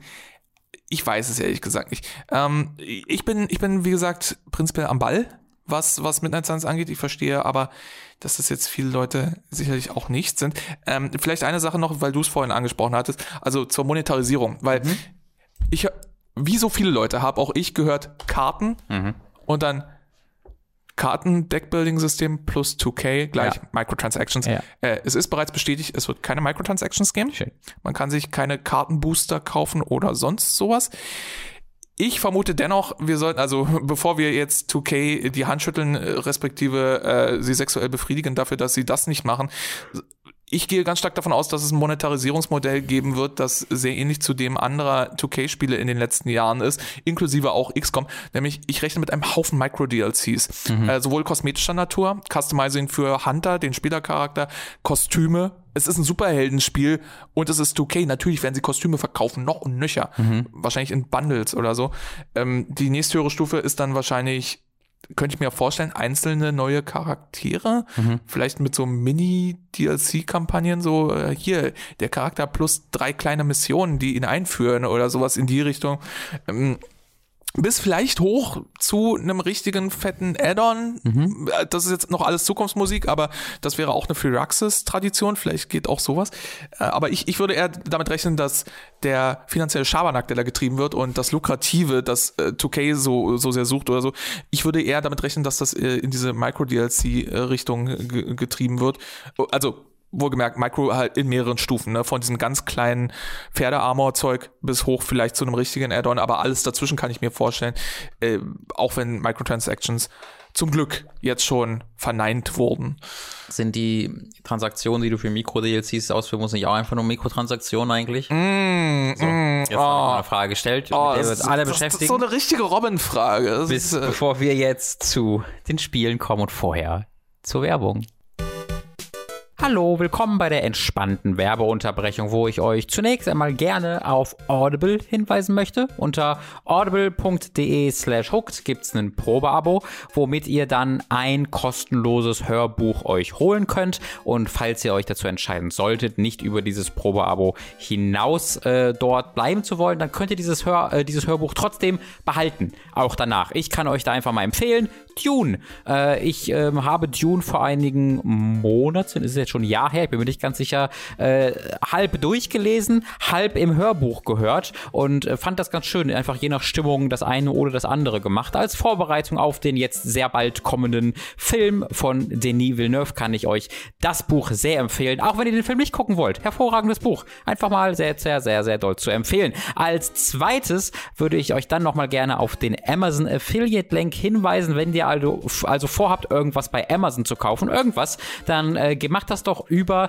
den Link in der Beschreibung unten, falls ihr auf YouTube guckt. Da seht ihr eben einen Link, wo ihr dann auf die Website von Amazon äh, geleit, weitergeleitet werdet und von dort aus könnt ihr euch dann angucken und bestellen, was ihr wollt. Äh, und das wäre hervorragend. Falls ihr einfach ein bisschen Content haben wollt, haben wir den auch für euch. Da würde ich euch mal einen Blick diese Woche auf Time to 3 empfehlen. Da haben äh, Tom und ich in den letzten Wochen nämlich ein paar äh, Need for Speed Spiele ausprobiert. Da bekommt ihr nämlich ein One-Off jeweils zu Need for Speed The Run und Need for Speed Undercover zu sehen, was eine schöne kleine Zeitreise in die Vergangenheit war und äh, ein interessanter Blick auf zwei Need for Speed, äh, Speed Spiele, ja, an denen ich immer so ein Interesse hatte, die ich aber nie gespielt habe. Die gibt's bei unserem Let's Play Kanal Time to 3 und ich habe es bereits am Anfang des Podcasts gesagt, diesen Donnerstag, das ist der Lass mich nachgucken. 9. Am 9. September um 22 Uhr sind wir live bei unserem Twitch-Kanal twitch.tv slash live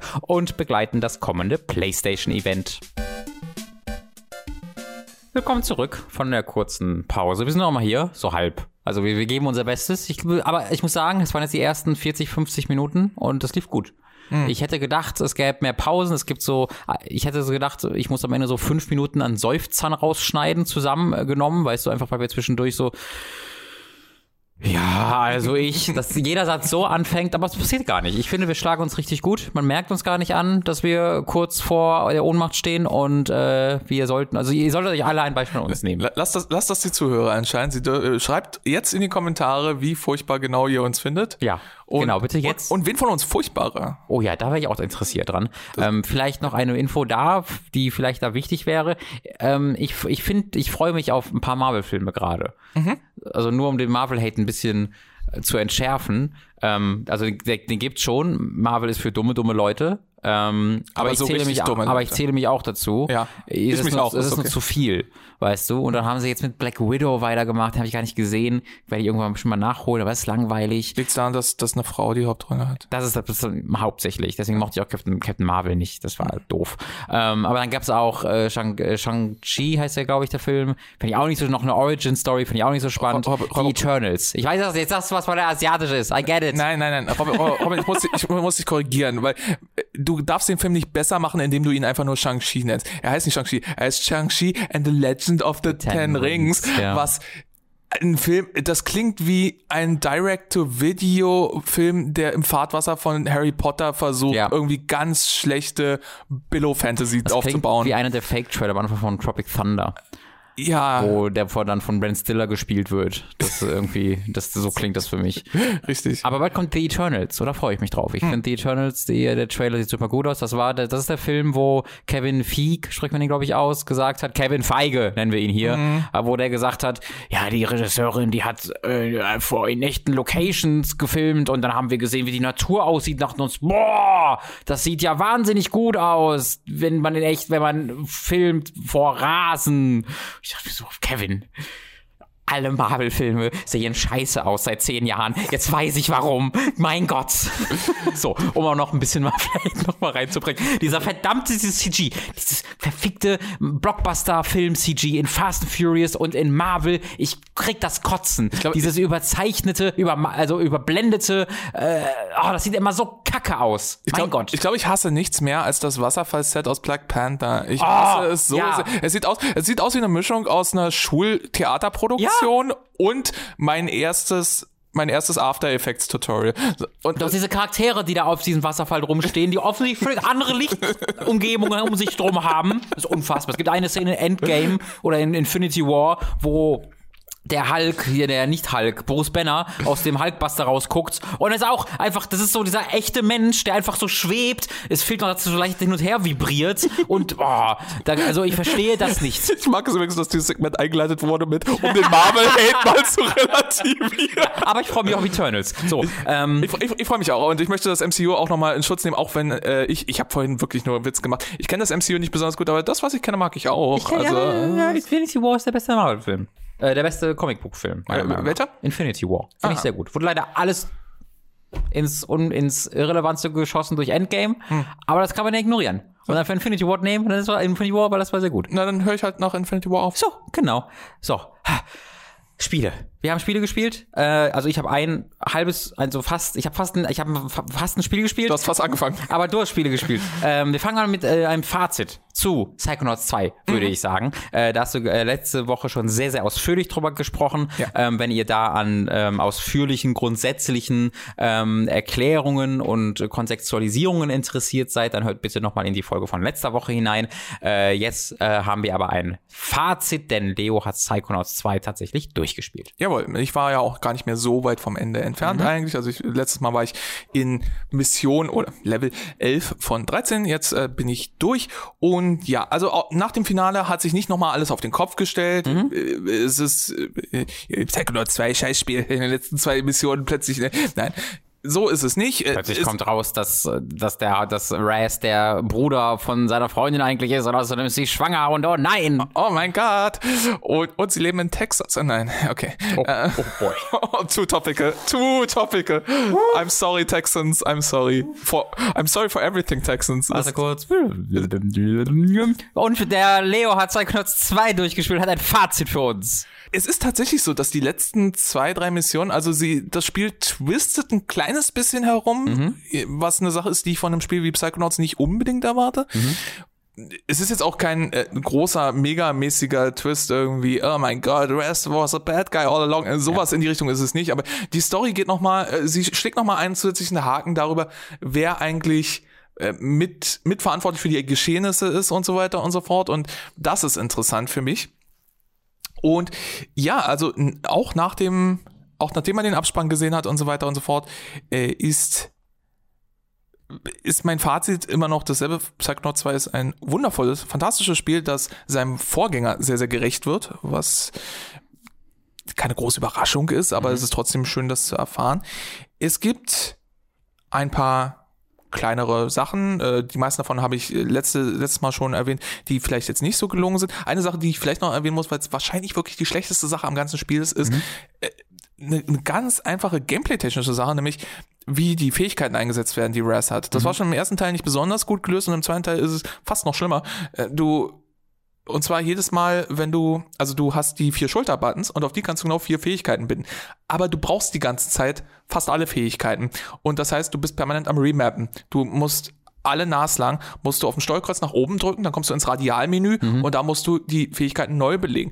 Und dann ist die Taste, an die du dich gerade gewöhnt hast, weil dort dein Psyblast Fernangriff ist, ist jetzt plötzlich der Greifhaken, weil mhm. die anderen Skills brauchst du auch in der Situation. Und das ist nicht gut gelöst. Das hätte, da gibt's wesentlich elegantere Ansätze durch die ganze Bank weg und ich sehe nicht, warum Psychonaut 2 dieses System gebraucht die hat. Die haben das irgendwie in Teilen uh, so ein bisschen umschifft, ne? weil es gibt in den Optionen, das habe ich von dem einem der, der Entwickler auf Twitter gesehen, man kann den Optionen irgendwas einstellen, dass man auf Knopfdruck diesen Ball erzeugen kann äh, und dass man vom Ball auch in diesen Glider oder sowas rein kann, ohne in dieses Radialmenü zu kommen. Ah, okay. Ähm, weil das ging wohl auch irgendwie im ersten Teil so ähnlich mhm. und das kann man im Optionsmenü optional anstellen, sodass man das dann über eine Button-Kombination macht, statt okay. über das Radialmenü. Aber ich glaube, das ist nur für diese ein oder zwei Fähigkeiten ja, okay, das, das, hatte ich jetzt gar nicht auf dem Schirm, ehrlich mhm. gesagt. Äh, insofern vielleicht ein bisschen relativiert an der Stelle. Aber selbst wenn, also Levitation, diese Ballfähigkeit, ist ist eine, die man definitiv häufiger braucht mhm. Äh, für die Plattforming-Segmente, wie man sich vielleicht vorstellen kann. Mm, aber ich kann mir nicht vorstellen, dass das dieses, diesen Dschungel aus, ich glaube, neun Fähigkeiten sind es insgesamt, ja. komplett entwirren kann. Das kann ich mir partout nicht vorstellen. Und ja, nach wie vor finde ich, finde ich, dass Psychonauts auf der Gameplay-Ebene zwar punktet und Spaß macht, aber es ist nicht seine eigentliche Stärke und die letzten Level haben das auch nochmal bestätigt. Mhm. Dieses, was ich vorher schon gesagt habe, ne, dieses äh, Fähigkeiten werden im Grunde oftmals eingeführt, um dann in ihrem eigenen Level eingesetzt zu werden und danach sind sie so, weil wir es jetzt machen müssen. Mhm. So, ne? Äh, das findet man noch so ein bisschen. Und ja. man findet halt, ich finde überhaupt auch wenn die Levels durchweg stark sind und gut designt sind oder so, mag ich die Anfangslevel ein bisschen mehr als die letzten mhm. paar Level. Ah, Entschuldigung. ich weiß nicht, äh, womit mich äh, Robin Gallier unterbrochen hat, aber macht noch nichts. Und auch hier jammern auf hohem Niveau und definitiv nicht schlimm, kein Totalausfall und so. Aber ich finde, das Finale ist ein bisschen mh, mm, man hätte äh, mit dem Finale vielleicht mehr machen können. Man hätte ja. aus dem Finale vielleicht noch mal was Größeres machen können und das Spiel endet dann auch ein bisschen abrupt, ja. finde ich persönlich. Aber das sind wie gesagt alles so Kleinigkeiten. Die trüben den Gesamteindruck, äh, wenn überhaupt, dann sehr, sehr, sehr wenig. Da hätte ich die Frage zu: Ist es ein, ist es ein Cliffhanger und wenn ja, ist es ein krasser, essentieller Cliffhanger? Nein. Also sie erzählen in gewisser Weise was zu Ende. Sie erzählen im Grunde alles erstmal zu Ende. Das ist fand ich, immer wenn ich Leute über Shenmue reden höre, würde ich ausrasten, weil ich nicht, weil das ja immer mit, mit einem nächsten krassen Cliffhanger endet und ich, ich verstehe nicht, wieso man sich so Spiele nimmt, wo man sehr, also wo es nicht gerade wahrscheinlich ist, dass jetzt unmittelbar noch ein Spiel kommt und dass sie dann ständig dann nie versuchen irgendwie zu einem zu einer sinnvollen zu einem sinnvollen Ende zu kommen. Das freut mich zu hören. Ich glaube, es hat nicht mal so eine typische After Credit Szene, wo die mhm. Hand noch mal aus dem Wasser kommt oder ja, sowas. Ich glaube nicht mal das. Ja. Ich glaube wirklich, äh, wenn ich nicht irgendwas stark übersehen habe oder was manche Spiele ja auch machen, wenn man im Postgame noch was freischalten mhm. kann in die Richtung, glaube ich, ist das jetzt an dieser Stelle wirklich eine runde, Schön. abgeschlossene Sache und ich glaube, es sind keine zentralen Fragen mehr offen. Mhm. Man kann im Postgame auch nochmal rumrennen und man kann sich mit Charakteren unterhalten, um neue Voicelines zu kriegen. Das habe ich jetzt nicht so gemacht. Mhm. Aber äh, auch hier gibt es vielleicht nochmal so zusätzliche Sachen. Vielleicht gibt es auch hier äh, nochmal Anspielungen auf, was könnte denn im Psychonauts 3 kommen. Denn jetzt kommt als nächstes Psychonauts 3, ne? Das ist klar. Das mhm. muss jetzt als nächstes passieren. Die Sache ist ja, wenn sie es wollten, könnten sie es laut Microsoft und laut Tim Schafer. Tim Schafer hat gerade erst wieder ein Interview gegeben, wo sie sagten, sie haben komplette, sie hätten komplette Freiheit, alles zu machen, was sie wollen. Sie bekommen nur sehr viel Geld jetzt dafür und müssen sich nicht, nicht mehr Sorgen darum machen, woher sie das Geld kriegen. Das heißt. Gott, ist das schön. Wenn, ja, wirklich, dass da, da ich wünsche es keinem Entwicklerstudio auf der Welt so sehr wie Double Fine und Tim Schäfer. Ja. Ähm, deswegen, ich, ich wäre dafür zu haben, aber ich hoffe ehrlich gesagt noch ein bisschen mehr, dass sie wieder irgendwas, dass sie noch ein neues Psychonauts machen. Also ein neues Psychonauts im Sinne von eine neue IP, die wieder so insane und crazy und weird und einzigartig wie Psychonauts. Psychonauts Brutal Legend, ja, Stacking, irgendwas. Das ist, wenn, wenn Double Fine eins können, dann sich was trauen, ja. auf, auf ihre Art natürlich. Exakt, sie, ja. sie machen das äh, immer auf ihren Stil. Also auch abschließend, auch nach den letzten Levels, dicke, dicke Empfehlung Schön. für Psychonauts 2. Äh, wenn ihr Fans seid, erst recht. Wenn ihr keine Fans des ersten Teils seid, ich würde immer noch sagen, ihr gewinnt sehr viel dadurch, wenn ihr zuerst den ersten Teil spielt. Ich fühle den auch nochmal vorher, habe ich mich dazu entschlossen. Ja. Wenn, wenn ich ihn runterladen kann, sobald ich Internet habe. äh, wenn ihr ihn gar nicht kennt, den ersten Teil, dann umso mehr würde ich dann empfehlen, dass ihr den ersten doch nochmal spielt. Unter anderem, weil ihr so auch ihr könnt so eigentlich rausfinden, ob ihr den zweiten mögt, weil der zweite, wie gesagt, er ist marginal spielerisch besser. Mhm. Und ja, für Psychonaut 2 deutliche Empfehlung und ich, ich fresse mehrere Besen, wenn das nicht auf vielen besten Listen ja. am Ende des Jahres landet. Vielleicht ja sogar auf deiner. Wirklich? Ich äh, habe gerade so, das Geräusch, was ihr gerade gehört habt, war, dass ich diesen Tweet von einem der äh, Entwickler von Psychonauts 2 nochmal rausgesucht habe, weil ich nochmal detaillierter sagen wollte, was ich da meinte mit den äh, Hilfen. Äh, äh, das, äh, die Option, die ich meinte, ist einmal, äh, die ist unter die Controls Options und es gibt einmal Use Triple Jump to Glide, ist selbsterklärend. Mhm. Du kannst ein drittes Mal in der Luft springen, um den Glide zu benutzen, anstatt es über irgendein Radial-Menü zu machen. Und die zweite Option, und die ist ein bisschen esoterischer, klingt die Levitation Ball Pull Down from Glide. Also äh, da gibt's dann die Möglichkeit, wenn du glidest, den du mit dem Triple Jump aus äh, starten kannst, mhm. dann kannst du irgendwie von den Glide, wenn du das anmachst, in den Levitation Ball hinein. Also dann musst du zumindest für diese beiden kein Radial-Menü mehr aufrufen. Okay. Ähm, aber ich habe das auch, also ich habe, das ist nicht das erste Mal, dass ich diese Beschwerde höre, dass man halt ständig in diesem Menü ja. drin ist. Ja. Also dieses Button-Mapping-Ding ist ist nicht gut. Es ja. ist einfach nicht gut. Und es ist eine der wenigen Sachen im Spiel, von denen ich wirklich aktiv sagen will, das ist nicht gut. Äh, alles andere ist vielleicht mehr oder weniger Geschmackssache mhm. oder so. Und ja. Ja. Ich will mich nicht wiederholen. Ja. Spielt Psychonaut 2. Es ist Schön. fantastisch. Wir haben noch zwei DLCs im Angebot. Ich würde sagen, ich fange mal mit einem an, äh, das ja. den ich ein bisschen gespielt habe. Ich bin nämlich endlich dazu gekommen, den zweiten DLC von Assassin's Creed Valhalla auszuprobieren namens Siege of Paris, die Belagerung von Paris.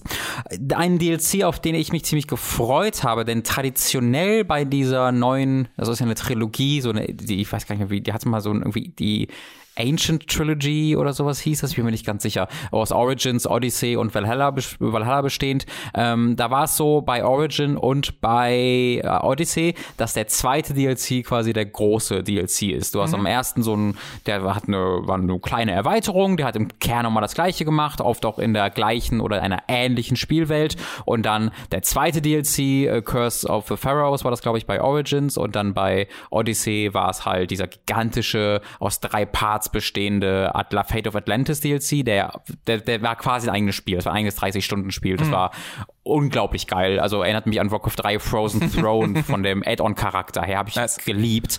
Ähm, war ein kleines Mini-Sequel. Und ähm, sowas habe ich hier auch erwartet, denn der erste DLC hat da sehr gut reingepasst von Valhalla. Ähm, wie was, was? Wrath of the Druids hieß der. Das war auch wieder, du bist dann nach Irland gefahren, war eine ziemlich ähnliche Umgebung wie England natürlich. Ähm, ein bisschen anders schon. Die hatten das schön, schön die irische Mythologie in verschiedenen Punkten mit reingebracht äh, und ähm, war aber dann auch recht kurz und jetzt unaufgeregt.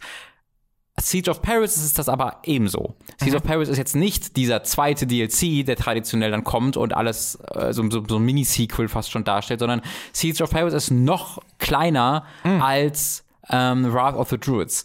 Du äh, fährst halt mit dem Schiff nach Frankreich. Es kommt einfach so ein äh, befreundete Wikinger-Tochter, kommt nach England und sucht um Hilfe bei Wikingerstämmen, weil äh, der Prinz, ist das Prinz Charles in Frankreich Ja, ich glaube schon. Ich glaube, es ist Prinz Charles, wird er hier genannt. Ich kenne mich da gar nicht aus mit dieser, mit dem Teil der Historie. Es tut mir leid. Ähm, weil der quasi vorhat, äh, alle äh, ja, nordischen Leute auszulöschen aus diesen Landen, die Inva Invasoren, Inva, Inva, Invasoren, mhm. ja, die Invasoren, ähm, die halt England und auch Frankreich und sowas angegriffen haben und die sind halt dabei, aus Frankreich vertrieben zu werden und sie sagt halt so, und als nächstes wäre halt England dran, deswegen komm jetzt mit rüber, helf uns, ansonsten hätte die nächsten. Und dann sagt Eintracht natürlich, Natürlich, bin ich mir dabei, fährst nach Frankreich rüber.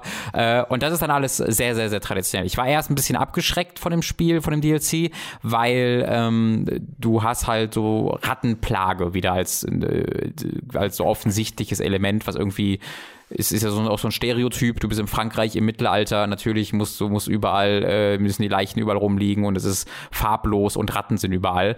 Ähm, aber das hat das wird nicht auf sehr spannende Art und Weise dargestellt. Also es ist jetzt nicht, äh, dass du irgendwie dass sie da wahnsinnig äh, fett, also wahnsinnig traurige Vistas schaffen und du denkst dir, oh mein Gott, das ist ja alles so furchtbar, sondern sie, gefühlt hast du halt einfach keine Farbe mehr im Spiel, es ist immer neblig hm. und es sind halt Ratten da. Und ich so, ah, das sieht einfach, das, sieht, das Spiel sieht jetzt einfach schlechter aus als vorher. A Black Tail Innocence, this is not. Ja, exakt. Und dann kommt auch das dazu, weil die einzige Mechanik, also sie haben eine neue Mechanik eingebaut mit den Ratten, die kannst du halt nicht besiegen, es gibt halt Rattenschwärme und du musst sie dann halt in kan die Kanalisation Wirklich? Äh, schicken, ja. Hm. Aber das machst du halt, indem du die schlägst. Also du musst halt zu denen hinrennen. du musst halt zu denen hinrennen und dann Schwert vor dem rumfuchteln. Und dann wird das aktiviert, dass die quasi vor dir wegrennen. Und sobald die dann in einem 20 Meter, Meter Radius gefühlt von der Kanalisation sind, werden sie so da reingesogen. Ich liebe es so sehr, dass man halt einfach alles mit draufschlagen ja, löst. Wirklich. Die sagen, du kannst, du kannst die Ratten nicht besiegen. Deswegen musst du dein Schwert in ihrer Nähe umherwedeln.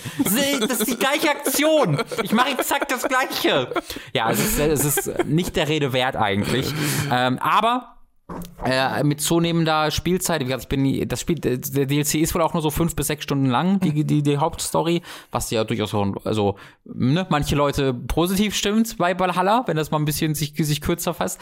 Äh, aber also ich bin jetzt zwei, drei Stunden drin und je mehr ich dann da rumgeritten bin, das ist wirklich kein sehr großes Gebiet, äh, ist halt Paris und Umgebung, ähm, aber je mehr ich da rumgerannt bin, habe ich dann auch wirklich mal wieder sehr schöne Areas gefunden, wo das Wetter dann aufhellte und du hast dann sehr schöne Felder und Blumenwiesen und Wälder und da sah es dann wiederum sehr beeindruckend aus. Ich finde die Charaktermodelle und diese, die Story-Sequenzen sind, sind jetzt echt also echt überholt mittlerweile. Die Animationen sind nicht gut und die Gesichter sehen nicht toll aus. Also das ist alles sehr, sehr, sehr, sehr, sehr überholt mittlerweile, gerade wenn man über äh, sowas wie Ghost of äh, Tsushima nachdenkt, wozu wir ja gleich nochmal kommen. Äh, aber die Umgebungen sind immer noch absolut top. Äh, und was mich gerade, ähm, was mir gerade sehr Spaß macht an diesem DLC, ist halt, sind halt erneut, das ist die gleiche Stärke wie bei Valhalla, das ist die gleiche Stärke wie bei Wrath of the Druids, sind die Charaktere. Ähm, du interagierst ziemlich viel mit dem ähm, französischen König äh, und er ist ein also absolut larger than life und ein ganz, eine ganz tolle Erscheinung und ein ganz starker Charakter einfach. Mhm. Äh, und äh, du versuchst mit ihm zu verhandeln und das klappt. Also er ist ein toller Gegenspieler einfach. Ich habe richtig Spaß immer, wenn ich mit ihm interagieren kann oder muss. Ähm, und sie haben als zentrale Mechanik, um der sich dieses Spiel so drum dreht, ähm, dies, versucht die alten Attentate zurückzubringen. Ähm, mhm. Ähm, hast, du hast die früheren Assassin's Creed ja, gespielt, ja. ja. ja. Äh, gerade wenn man zu sowas wie zwei der Brotherhood geht äh, und in Unity war das auch ein großes Ding, da hast du dann ja wirklich das Ding, hier bringen diese Person halt um und dann stehst du vor diesem Gebäude und es gibt verschiedene Wege rein und du musst dir jetzt überlegen, wie du da hinkommst. Und das gab es ja in dieser Form fast gar nicht mehr in den neueren Spielen. Und das gibt's hier jetzt wieder. Ähm, und auch wirklich mit so ein bisschen Hitman-mäßiger Story-Einbindung, dass du mit Leuten reden kannst dort, dass du äh, Dokumente finden kannst, wo du darüber, wo du davon erfährst, dass das Ziel, so ein Mönch oder sowas, oder äh, also sagen wir einfach mal ein Mönch, ähm, der führt hier irgendwelche Christ christlichen Rituale durch oder der führt Rituale durch unter dem Deckmantel des Christentums. Und du kannst dich da hineinschleichen, wenn du die Robe findest, die so Menschenopfer tragen, wenn du die selbst findest und dich dann als so ein Menschenopfer ausgeben kannst. Und so kannst du dich dann da reinschmuggeln und dann wirklich ein Gespräch mit dem beginnen und so halt eine besonders animiert über eine Zwischensequenz dargestellte ähm, äh, Tötung, ein Attentat halt durchführen. Äh, was cool ist. Also es ist deutlich cooler als, als die Attentate, die sonst in diesen äh, neueren, in der neueren Trilogie drin waren.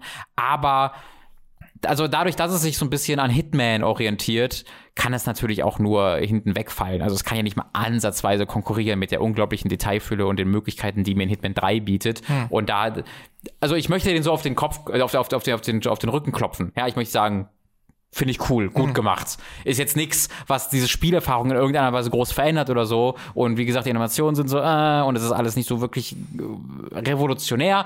Aber immerhin ist es etwas in einem DLC, wo sie, wo sie sich eine neue Mechanik haben einfallen lassen, wo sie neue Meta-Mechaniken drumherum gebaut haben. Das, also es ist, das ist alles ganz nett, getragen von, wie ich finde, echt starken Charakteren und coolem Writing. Ich finde es sehr lustig, dass sich Assassin's Creed so weit von seinen Wurzeln entfernt hat, mhm. dass mittlerweile das Zurückbringen der, der zentralen Mechanik des ersten Teils.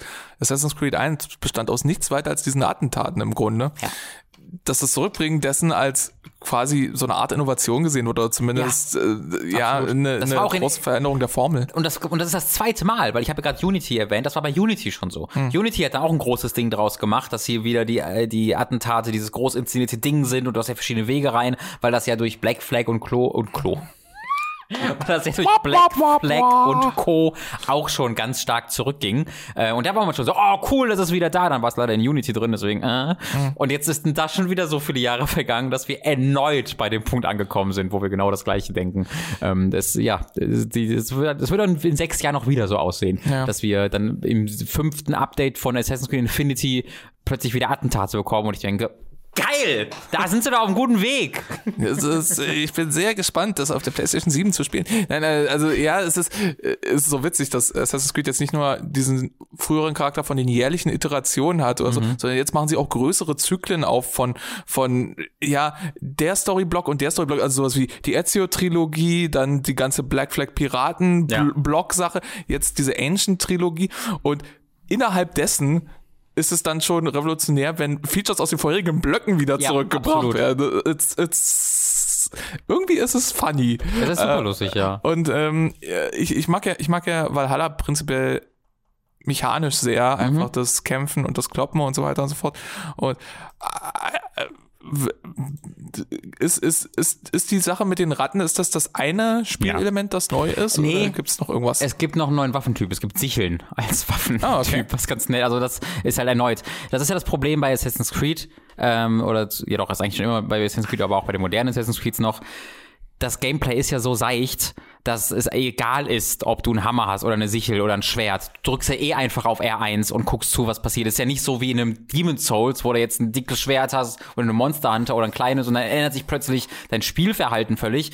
Du machst, es ist ja alles so egal, dass du eh mal das Gleiche machst. Mhm. Ähm, und da sind ja die Ratten das beste Beispiel für. Aber deswegen fällt mir das schwer, da in irgendeiner Art und Weise eine große Aufregung zu verspüren, weil das ist dann cool, weil das sind neue Animationen und das sieht geil aus ich drücke trotzdem viel R1-Taste und dann ab und zu R2 für einen Finisher und das war's. Ähm, und da wird äh, die, mit diesem Grundgerüst, auf das Valhalla gebaut ist, oder Assassin's, das moderne Assassin's Creed gebaut ist, kann man auch, glaube ich, nicht so wirklich viel mehr machen. Mhm. Dafür hätten sie einen anderen Weg einschlagen müssen, weil da ich, sie waren bei Origins, ne, war ja so dieser erste Schritt, wo sie gesagt haben, wir gehen so ein bisschen in die Dark Souls Richtung. Ne? Wir haben jetzt ein Schild und man kann hier parieren und äh, ein freieres Kampfsystem. Äh, war ein sehr anderes Kampfsystem als Dark Souls, aber ging so ein bisschen in diese Richtung. Äh, so ein methodischeres Kämpfen.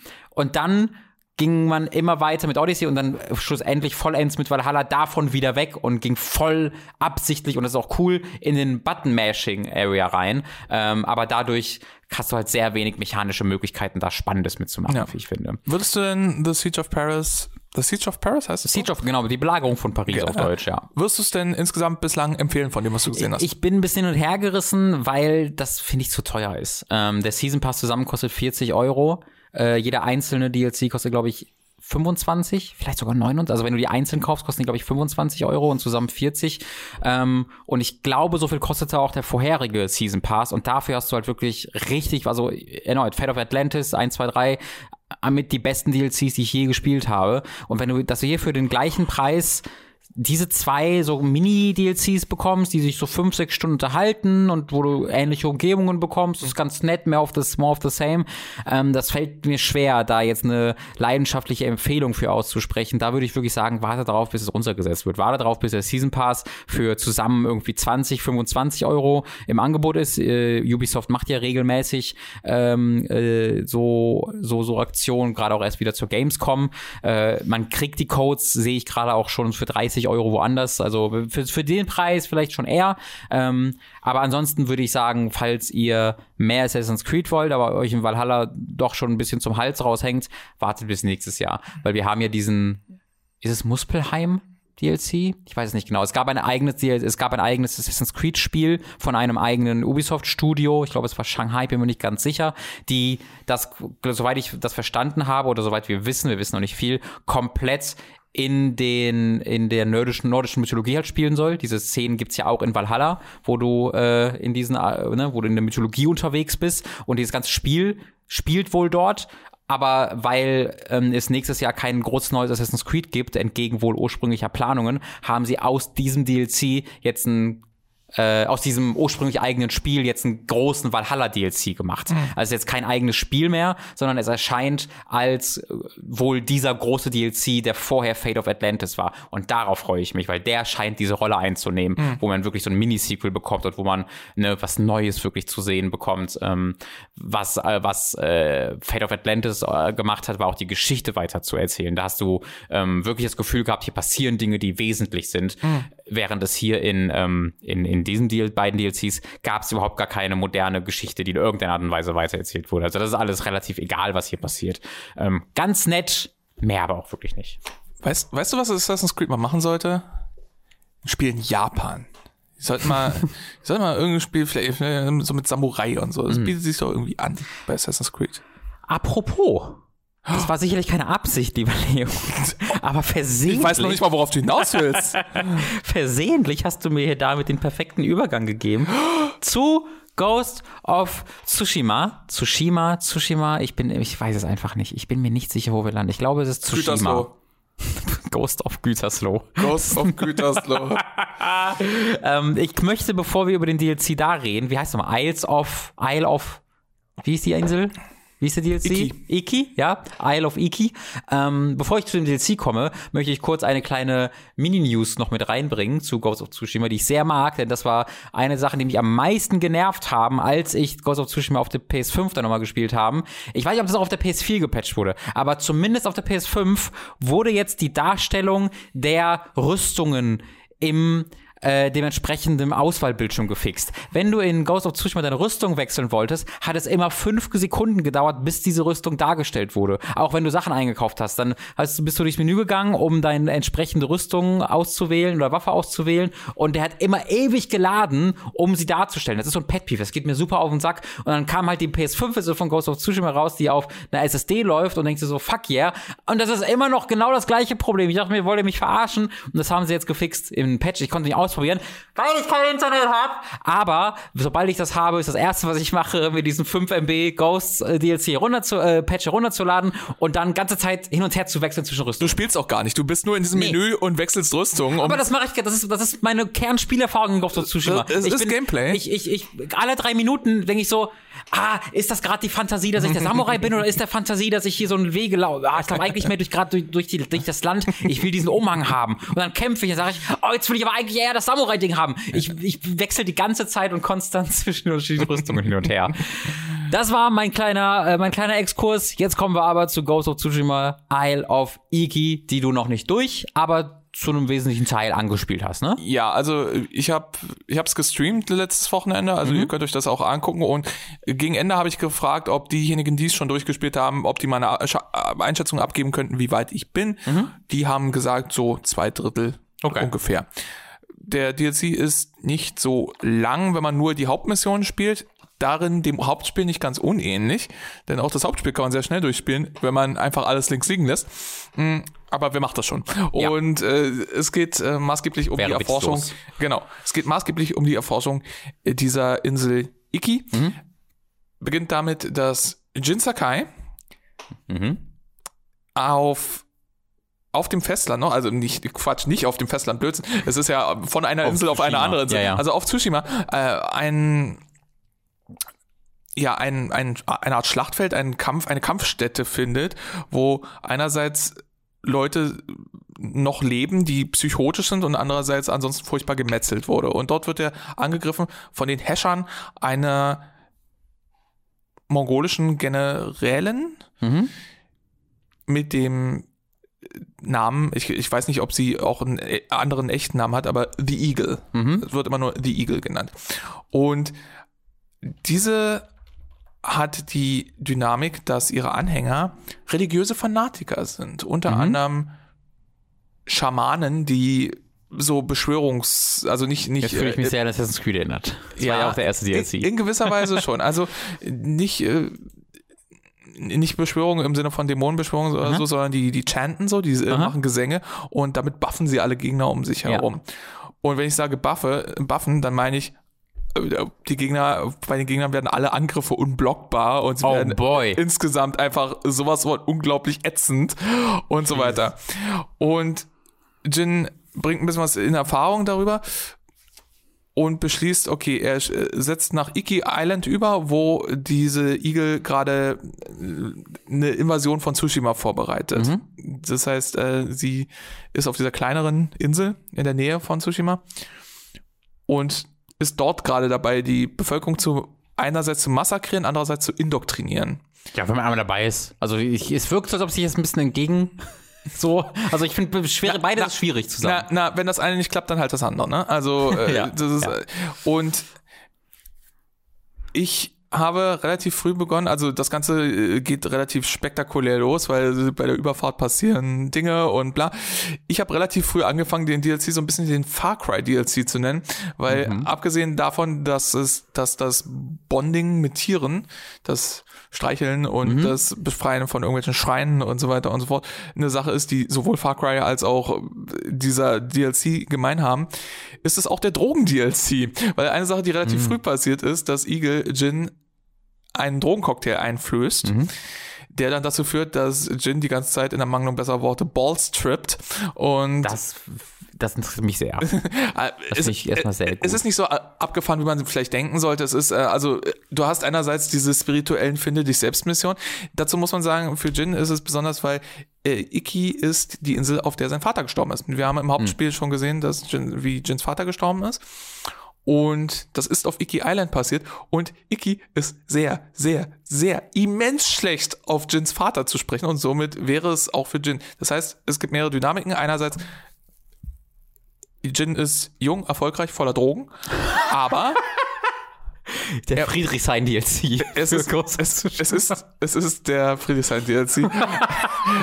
Und aber auch muss seine Identität verbergen, weil die Chance gut stehen würde, dass jeder Einzelne auf Iki, Iki Island, sagen wir einfach so, Jins Vater hat den Spitznamen The Butcher of Iki Ja, auf der Insel. weil der oft Fleisch vorbeigebracht hat. Richtig, um die weil Armen best- zu ernähren. beste Schweinswürste Nett. für die Bewohner Schön. von Iki. Und äh, so ist Jin halt hin und her gerissen. Also einerseits will der Igel Hand, ha- das Handwerk legen, andererseits muss er sich von den Bewohnern von Iki so ein bisschen, die Bewohner von Iki sind größtenteils so Söldner und, und Banditen, äh, muss er sich vor denen ein bisschen verstecken und verkleiden und so weiter und so fort. Und muss auch mit Leuten zusammenarbeiten, die Jin nach seinen Idealen und seinen Vorstellungen halt, ich sag jetzt mal, unappetitlich findet. Und ja, das ist so ein bisschen die Prämisse der ganzen Sache. Und äh, dann, also aus der Drogensache wird halt, wie gesagt, da werden so ein paar Selbstfindungstricks genommen. Und ansonsten ist es ein bisschen so eine Dynamik wie in, wie in Arkham City. Ab und zu, Mhm. ab und zu hört Jin dann Stimmen, die sein Ja. Geschehen kommentieren und die sich in teilweise sehr unerwarteten Momenten melden. Also irgendwie äh, zum Beispiel einmal bin ich von der Klippe ge gesprungen, die so ein kleines Stückchen zu hoch war, so dass sie ein ganz kleines bisschen falsch angenommen hat und Jin so ins Straucheln geraten ist und niedergeknickt ist. Plötzlich geht eine kleine Halluzination los und die Stimme sagt einfach nur, bleib am besten gleich liegen. Es hat alles keinen Sinn, hier das ist weiterzumachen. sehr und so weiter. cool. Und diese, von diesen kleinen Ja. Momenten gibt es eine Menge Das in dem sehr, DLC. sehr cool. Das, und das finde ich sehr cool. Ja. Der DLC macht darüber hinaus spielerisch äh, eine weitere Sache, warum ich äh, Far Cry DLC äh, nenne. Es gibt eine ich weiß gar nicht, ist das eine neue Mechanik? Ich glaube, das ist eine neue Mechanik, wenn du jemanden ermordest, assassinatest, dass du einen deiner Kunai auf jemanden werfen kannst, der in der Nähe steht. Mhm. Auch das hat mich sehr an Far Cry erinnert. Auch, das, auch diese Mechanik gibt es genauso in Valhalla. Ja. Da wirft man nur kein Kunai, sondern eine Axt. Weil natürlich. Ich, ich, ich, ich weiß, dass es den in Valhalla gibt. Ja. Ich, äh, einer der ersten, den ich freigeschaltet habe. Ja. Jedenfalls, äh, aber äh, zum ersten Mal habe ich sowas in Far Cry 3 gesehen. Sagen Ich glaube so. auch, ja, ja. Diese Chain Skills. Genau. Ja, und äh, diese Sachen. Und ja, es ist. Ähm, Bislang ist der DLC cool, aber er ist auch so schon sehr more of the same. Also das, das ist auch in Ordnung. Es gibt jetzt so, was weiß ich, es gibt diese Tierschreine, die du befreien kannst und von diesen Schreinen kriegst du besondere Talismane. Das sind die Dinger, die man in seine Rüstungen steckt. Mhm. Und zwar diese Art von, von aufwertbaren Talisman, die ich jedes Mal, wenn du einen, also am Anfang kriegst du den fürs erste Mal und dann mit jedem Schrein, den du machst, wird er etwas aufgewertet und der Effekt wird stärker. Da gibt's ein paar coole Sachen. Mh, eine Sache, von der ich jetzt nicht der größte Freund bin, ist, diese Tierschreine befreit man, also befreit man, äh, äh, schaltet man frei, indem man sich dort hinsetzt und Flöte spielt. Und dieses Flötenspiel wird mechanisch gelöst über, mh, erinnerst du dich an das Pfeilsteuern in Heavenly Sword? Also einfach Ah. Con- Controller neigen Ah! nach oben. Oder? Es ist, Triggerwort. Die Fallsteuerung in Heavy World. es ist, es ist, es ist halt, es ist halt wortwörtlich, also einfach die Access-Steuerung vom Controller wird genutzt für eine Karaoke-Mechanik, wo du halt nach oben und nach What unten. year is it? Die, die Six-Axis-Steuerung wird genutzt vom Controller? Ich tick aus. Es ist, it's the worst thing. Ich weiß nicht, warum es, ich weiß nicht, warum es im Spiel, ich meine, es funktioniert. Es Ja. ist überhaupt kein Problem. Äh, Ich, ich habe am Anfang wusste nicht ganz, was das Spiel von mir will, aber danach habe ich es bislang noch nicht wieder einmal gefailt oder so. Es ist nicht besonders schwierig. Aber es, es ist, was es ist. Ähm, Es gibt ansonsten so ein paar also es gibt vor allem ein großes neues Kampfmanöver, das komischerweise mit dem Pferd zusammenhängt, was für mich eigenartig ist, weil ich das Pferd so gar nicht nutze eigentlich. Nämlich das, das Pferd kann jetzt anfangen zu sprinten und durch Gegner so durchtrampeln. Mm. Und das ist erstmal cool und wenn man es aufwertet, wenn man es komplett wirklich, wenn man da die Talentpunkte investiert und diese Fähigkeit aufwertet, dann kann ich mir auch vorstellen, dass das irgendwie effektiv ist. Am Anfang finde ich das im Verhältnis zu den anderen Optionen, die man hat, ein bisschen ineffektiv, weil es gibt diese Resolve-Munition, ne, diese gelben Kugeln, die immer, ne, die du brauchst. Und die Aktivierung der, des Sprintes kostet schon mal eine ganze Kugel und dann draint die immer weiter, je länger du mit dem Pferd dann weiter sprintest. So. Und mm, Das ist krass, weil das ist ja auch Heilung, also das ist ja schon, die sind ja sehr wichtig, diese Kuh. Die- diese, diese, diese Resolve, äh, ja, Munition, nennen wir es einfach mal, die ist schon nicht ganz unwichtig für Offensive, für Defensive und du hast sehr viele Möglichkeiten damit. Und das hier, also es ist schon cool in gewisser Weise und mächtig, aber es ist für meinen Geschmack, zumindest von dem, was ich bislang gesehen habe, erstens zu situationsabhängig und zweitens, es, ich finde es fast immer einfach vorteilhafter, vom Pferd abzusteigen und diese Stand-off-Mechanik Ja, ja. zu nutzen, ja. mit der du einfach mal gleich ein paar Leute mächtig, äh, äh, platt machst. Und, und du kriegst dafür Resolve im Ja. Gegensatz zu mit dem Pferd, wo du sie verbrauchst. Dennoch, wenn du da ein paar Punkte investierst, äh, dann kann es ganz cool sein und es ist halt ein Werkzeug mehr. Das kann man machen. Witzigerweise, der größte spielerische Sache, die ich bislang im DLC entdeckt habe, damit hätte ich gar nicht gerechnet. Es gibt eine neue Rüstung. Und Rüstung, für diejenigen, die Ghost of Tsushima vielleicht jetzt nicht so auf dem Schirm haben, machen einen sehr großen Unterschied bei, bei, für die Spielweise. Das ist nicht einfach nur, wie viel Schaden ich krie- kriege oder so, sondern äh, es gibt eine Rüstung, die macht äh, Jin zu einem super guten Bogenschützen. Es gibt eine, die ermöglicht ihm mit dieser gerade angesprochenen Stand-off-Mechanik noch mehr Gegner zu töten äh, und, und solche Sachen. Und diese neue Rüstung hat eine sehr interessante Dynamik. Und zwar, wie gesagt, auch hier wieder, du wirst es wissen, aber für die Leute, die Ghost of Tsushima vielleicht nicht so auf dem Schirm haben, Defensive in Ghost of Tsushima ist dreigeteilt. Man kann blocken, man kann parieren und man kann Perfect Parry machen. Parieren bedeutet, der Gegner stolpert so ein bisschen an einem vorbei und man kann einen Schlag in den Rücken landen. Perfect Parry bedeutet, dass man die Waffe des Gegners so nach oben reißt, dann gibt es einen Slow-Motion-Effekt, dann kann man einen sehr starken Schlag landen. So. Es gibt hier eine Rüstung, die eliminiert die Parry-Option, also die mittlere dieser Optionen. Du kannst immer noch blocken und du kannst immer noch Perfect Parry machen, aber du kannst nicht mehr parieren. Dafür wird aber das Zeitfenster des Perfect Parries erhöht. Mhm. Und was ganz ähnliches macht sie dann nochmal, es gibt auch noch eine parallele äh, Mechanik mit äh, Ausweichen, Ja, also Perfect Dodge. Genau, ja, Genau. wie- die Witch Time wieder quasi. Genau, die Witch Time. Man, so, so kann man das definitiv äh, bezeichnen. Und diese Rüstung sie liest sich im ersten Moment so ein bisschen wie High Risk, High Reward, weil dir eine defensive Option Mhm. komplett flöten geht. Aber sie gibt dir dafür zwei super mächtige neue Effekte. Die eine ist, bei einem Perfect Parry kannst du, also wie gesagt, das Zeitfenster dafür wird größer und du machst daraus einen Kettenangriff. Du kannst bis zu drei von diesen starken Schlägen, die danach Jesus. kommen, landen. Das heißt, Mega entweder mächtig. Den, ja, das heißt, entweder den einen Gegner, den du jetzt gerade pariert hast und der vielleicht zäher ist, kannst du komplett zerhacken. Du kannst aber auch drei schwächere Gegner. So, Mhm. den, den, du machst bei dem einen den Perfect Parry, hackst ihn um und dann gibt's halt direkt in deinem Umfeld, kannst du so ähnlich wie ja, so ähnlich wie beim Standoff im Grunde. Kannst du halt einfach weiter Mhm. Crazy. drücken und äh, Jin springt zu zwei weiteren Leuten und macht die auch Mhm. platt. Und beim Perfect Dodge gibt's noch nochmal eine ganz andere Mechanik, nämlich wenn du den Perfect Dodge machst und dann angreifst, dann macht Jin so einen Wirbelschlag um sich herum, der alle Gegner um sich herum trifft in einem relativ großzügigen Raum und sie dazu noch so ein bisschen groggy macht, Mhm. sodass sie hinterher so ein kleines bisschen so sich fangen müssen. I get it. Und wenn du die Rüstung Mut. wenn, wenn, wenn du die Rüstung komplett upgradest, dann blendet dieser Angriff Gegner. Wow, Macht okay. sie wirklich blind. Diese Rüstung ändert die Dynamik doch ziemlich merklich. Ich Einfach, hoffe, die sieht gut aus, weil das wirkt wie eine Rüstung, die ich immer tragen will. Mhm. Äh, spielmechanisch. das ist immer sehr subjektiv. Also ich finde, ähm, sie hatten sehr, ich, also folgendes, ich mag, wie die Rüstung aussieht. Sie hatten sehr prunkigen Helm. Kann man ja ausmachen. Ja, erstens kannst du den Helm ausmachen, zweitens, den Helm gibt's äh, wie auch schon bei vorherigen Rüstungen in so drei Ausbaustufen. Ja. Ich zum Beispiel mag die kleinste Ausbaustufe, also die anfängliche, ziemlich gerne, Mhm. weil die sieht für einen japanischen Helm, finde ich, irgendwie sehr unüblich aus und sehr cool. Und ähm, ich, ich mag den Look der Rüstung sehr. Das Einzige ist, äh, die Rüstung hat ein Cape und Capes in Ghost of Tsushima neigen dazu, ein bisschen zu klippen und so weiter und so fort. Und mich stört das ein bisschen, deswegen benutze ich jetzt mittlerweile die, die Vanilla-Variante. Aber das ist, diese Rüstung ist tatsächlich die größte spielerische Neuerung, weil, weil Kämpfe fühlen sich merklich anders an. Dazu muss man sagen, ich spiele auf Lethal, was der, der Schwierigkeitsgrad ist, wo Gegner sehr schnell sterben, Jin aber auch. Ja. Und damit ist diese, diese Sache von zusätzliche Ketten-Parry-Moves machen oder einen Rundumschlag, de- wo Angriffe sowieso schon so tödlich sind, ne? Jetzt plötzlich ganz viele Gegner um sich rumtreffen zu können, ist irgendwie sehr, sehr sexy. Ja. Funktioniert ziemlich gut, äh, ich habe großen Spaß. Ansonsten hast du auf Iki in einem kleineren Maßstab auch das, was du im Hauptspiel hast. Du hast wieder ein paar Schreine, du hast eine Sache, die ich ganz cool finde, ist ein, ich sag jetzt mal, Collectible auf der Karte sind Erinnerungen. Und diese Erinnerungen sind aber tatsächlich kleine gespielte Abschnitte aus Jins Jugend, wie er das erste Mal auf Iki war mit seinem Vater.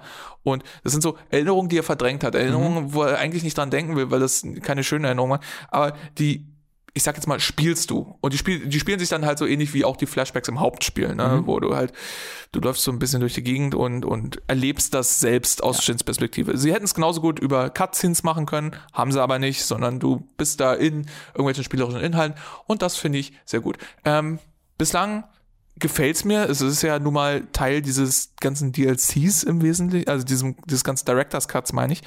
Mm, Und ja, für mich ist es spielerisch definitiv eine Anreicherung. Erzählerisch geht's noch nochmal in eine etwas mystischere Richtung, auch hier wieder, ne, so wie Valhalla, als das Hauptspiel. Und ja, äh, ich, ich kann damit durchaus was anfangen. Ich bin ja auch immer dafür, dass sich DLCs Sachen trauen, die es vielleicht ins Hauptspiel aus Ja. ästhetischen, narrativen oder Kohärenzgründen nicht geschafft haben. Und warum dann nicht auch mal eine Mystikerin, die äh, eine quasi telepathische Verbindung zu Jin hat Mhm. und die mit Drogen, Cocktails, Schamanen erzeugt?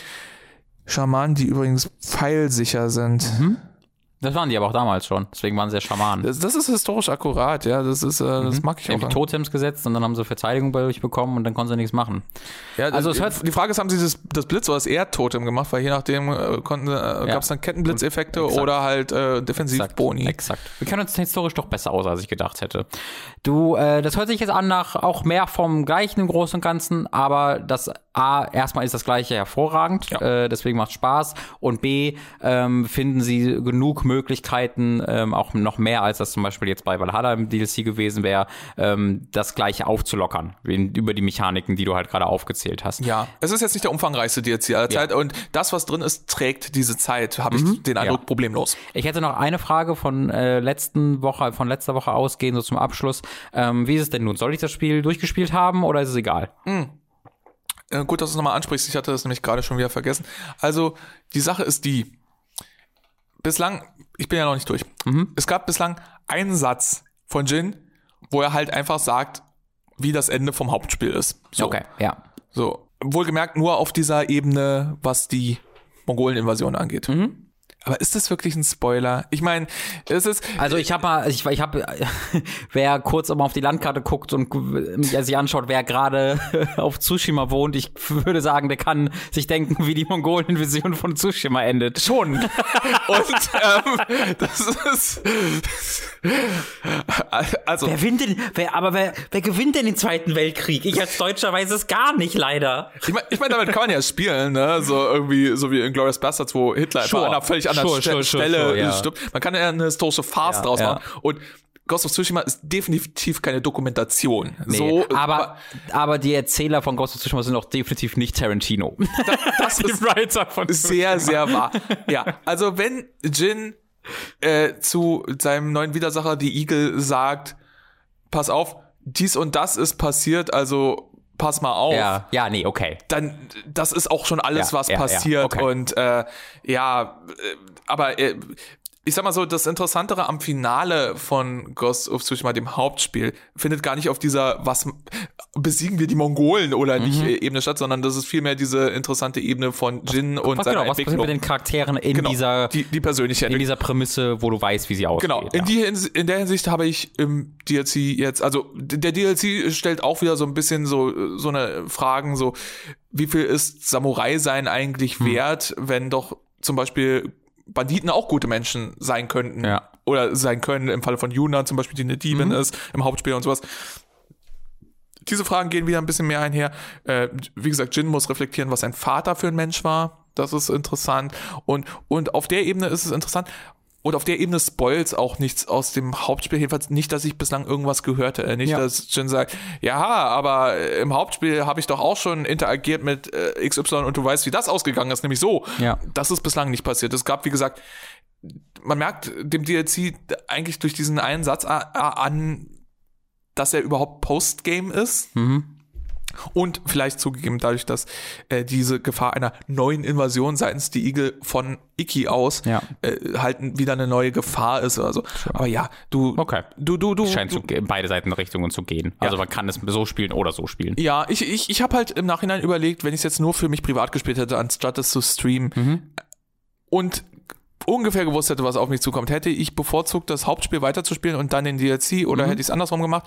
Mh, mm, am Anfang dachte ich, ich hätte vielleicht das Hauptspiel lieber weitergespielt. Einfach, das Hauptspiel hat eine Mechanik. Ich weiß nicht, wie weit du im Hauptspiel warst, aber hattest du die Ghost-Mechanik schon tatsächlich? Also ich war mit in der zweiten Insel. Das kann sein. Ich bin mir gerade nicht sicher, was, was du Dann meinst. könnte es sein, dass du den nicht hast. Also es gibt es gibt eine Mechanik, äh, ein, den Ghost-Modus mhm. und diese Mechanik ist erstens auch cool, zweitens sehr. Dann glaube ich, dann glaube ich, dass ich sie wahrscheinlich nicht habe. Ja, äh, zweitens sehr effektiv mhm. äh, und so weiter und so fort. Und ich mag diese Mechanik sehr. Und es gibt eine Rüstung, die sich um diese Mechanik auch nochmal dreht. Mhm. Und ich hatte ich hatte so ein bisschen wehmütig gesagt, so, mh, hm, ah, hätte ich es privat gespielt, hätte ich vielleicht ge ge gewartet, bis ich diese Mechaniken habe, weil damit hätte mir der DLC ja. auch nochmal mehr Spaß gemacht. So jetzt aber, habe ich den DLC früh gespielt, habe jetzt diese interessante Rüstung, die diese Spieldynamik mhm. so ändert und denke mir, oh, okay, jetzt kann ich das Hauptspiel damit erleben. Das Puh. ist sehr interessant. Ähm, also, ja, ich, ich, ich würde sagen, okay. egal wo man es platziert, es hat beides Vor- okay. und Nachteile. Äh, der DLC ist, mh, hm, man kriegt so eine Warnung, äh, oh, der DLC ist nur für Hartgesotten, also so nach dem Motto, sei auf jeden Fall stark ausgebaut, wenn du ihn angehen willst. Mhm. Also den Eindruck habe ich jetzt gar nicht so sehr. Mhm. Es liegt vielleicht auch daran, dass ich auf Lethal spiele, wie gesagt, wo ja. Gegner auch schnell sterben, nicht nur Jin, sondern auch Gegner. Mhm. Es gab dennoch das muss ich vielleicht mal sagen, das ist jetzt vielleicht ein bisschen off-topic, aber äh, der Lethal-Schwierigkeitsgrad, der höchste, in dem fühlt sich, finde ich, alles sehr richtig an, bis auf Duelle. Duelle sind die ja, absolute das Hölle. Mal angerissen. Ja. ja. Und, und es gab zwischendurch auf Iki einen DLC, ich habe es im Stream nicht gesagt, man hat im Stream angemerkt, dass ich äh, sehr frustriert war und sehr salty war und so weiter und so fort. Und da habe ich auch im Kopf schon mal durchgespielt, muss ich dieses Duell abbrechen und später wiederkommen. Mhm. Das war aber explizit eine Sache vom Lethal Mode. Ansonsten ist der Schwierigkeitsgrad ich bin kein Fan dieser der zweieinhalb neuen Einheitentypen, die es in, in The Eagles Heer gibt. Mhm.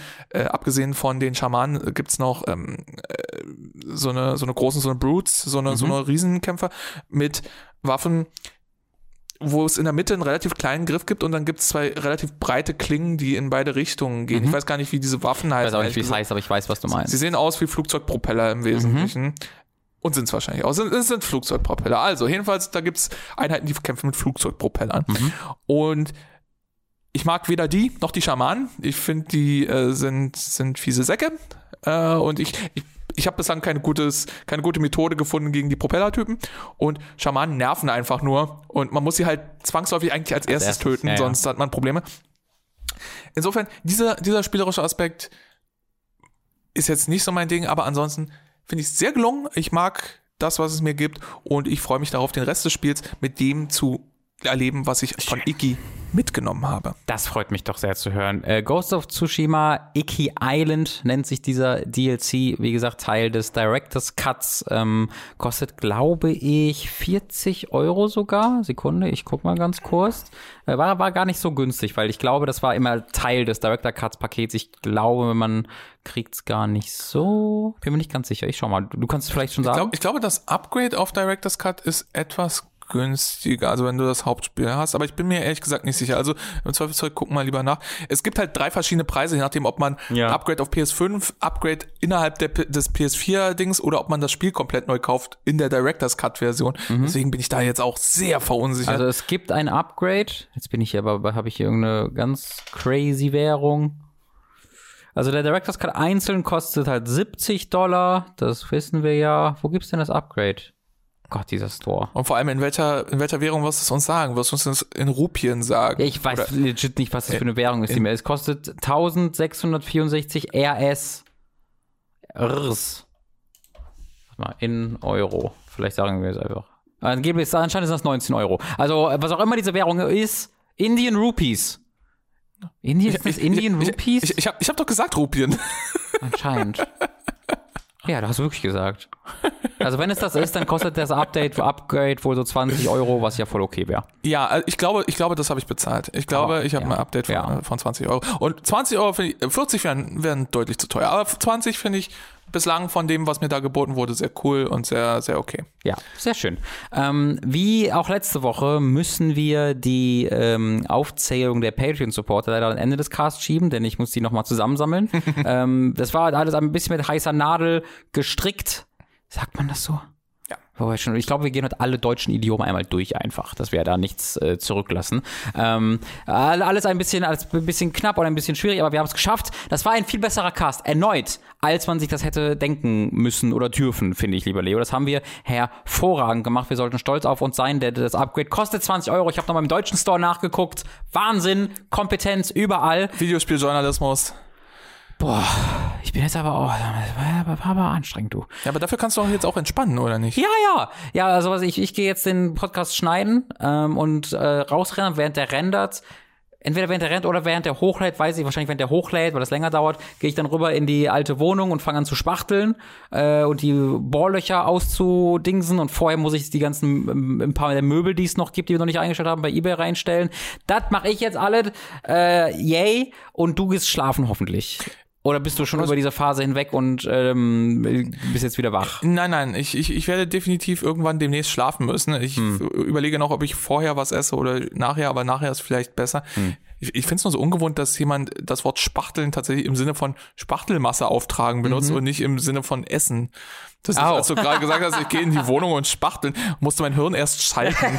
Weil ich so, warte, er ist, oh, oh, Spachteln. Ich finde es super lustig, dass es Spachtelmasse gibt und du kaufst dafür eine Spachtel und dann spachtelst du. ja. Da hat sich, das geht, also ja, da kann ich die ganze deutsche Sprache einfach so fungieren. Ich finde das äh, sehr, sehr schön. Deutsche Sprache ist toll. Jetzt kommen die Patreon-Supporter. Ich möchte mich ganz ausführlich und ausdrücklich nochmal bei dir bedanken, lieber Leo, dass du hier äh, die letzten äh, zwei Wochen auch unter widrigen Umständen für dich und äh, extremer Müdigkeit extra hier vorbeigeschaut hast. Wir sind jetzt ja auch nicht direkt neben deiner Wohnung. Vielen, vielen, vielen, vielen Spaß, äh, vielen, vielen, vielen, vielen Spachtel. Spaß, wollte ich sagen. Ja. Vielen, vielen, vielen, vielen Dank dafür.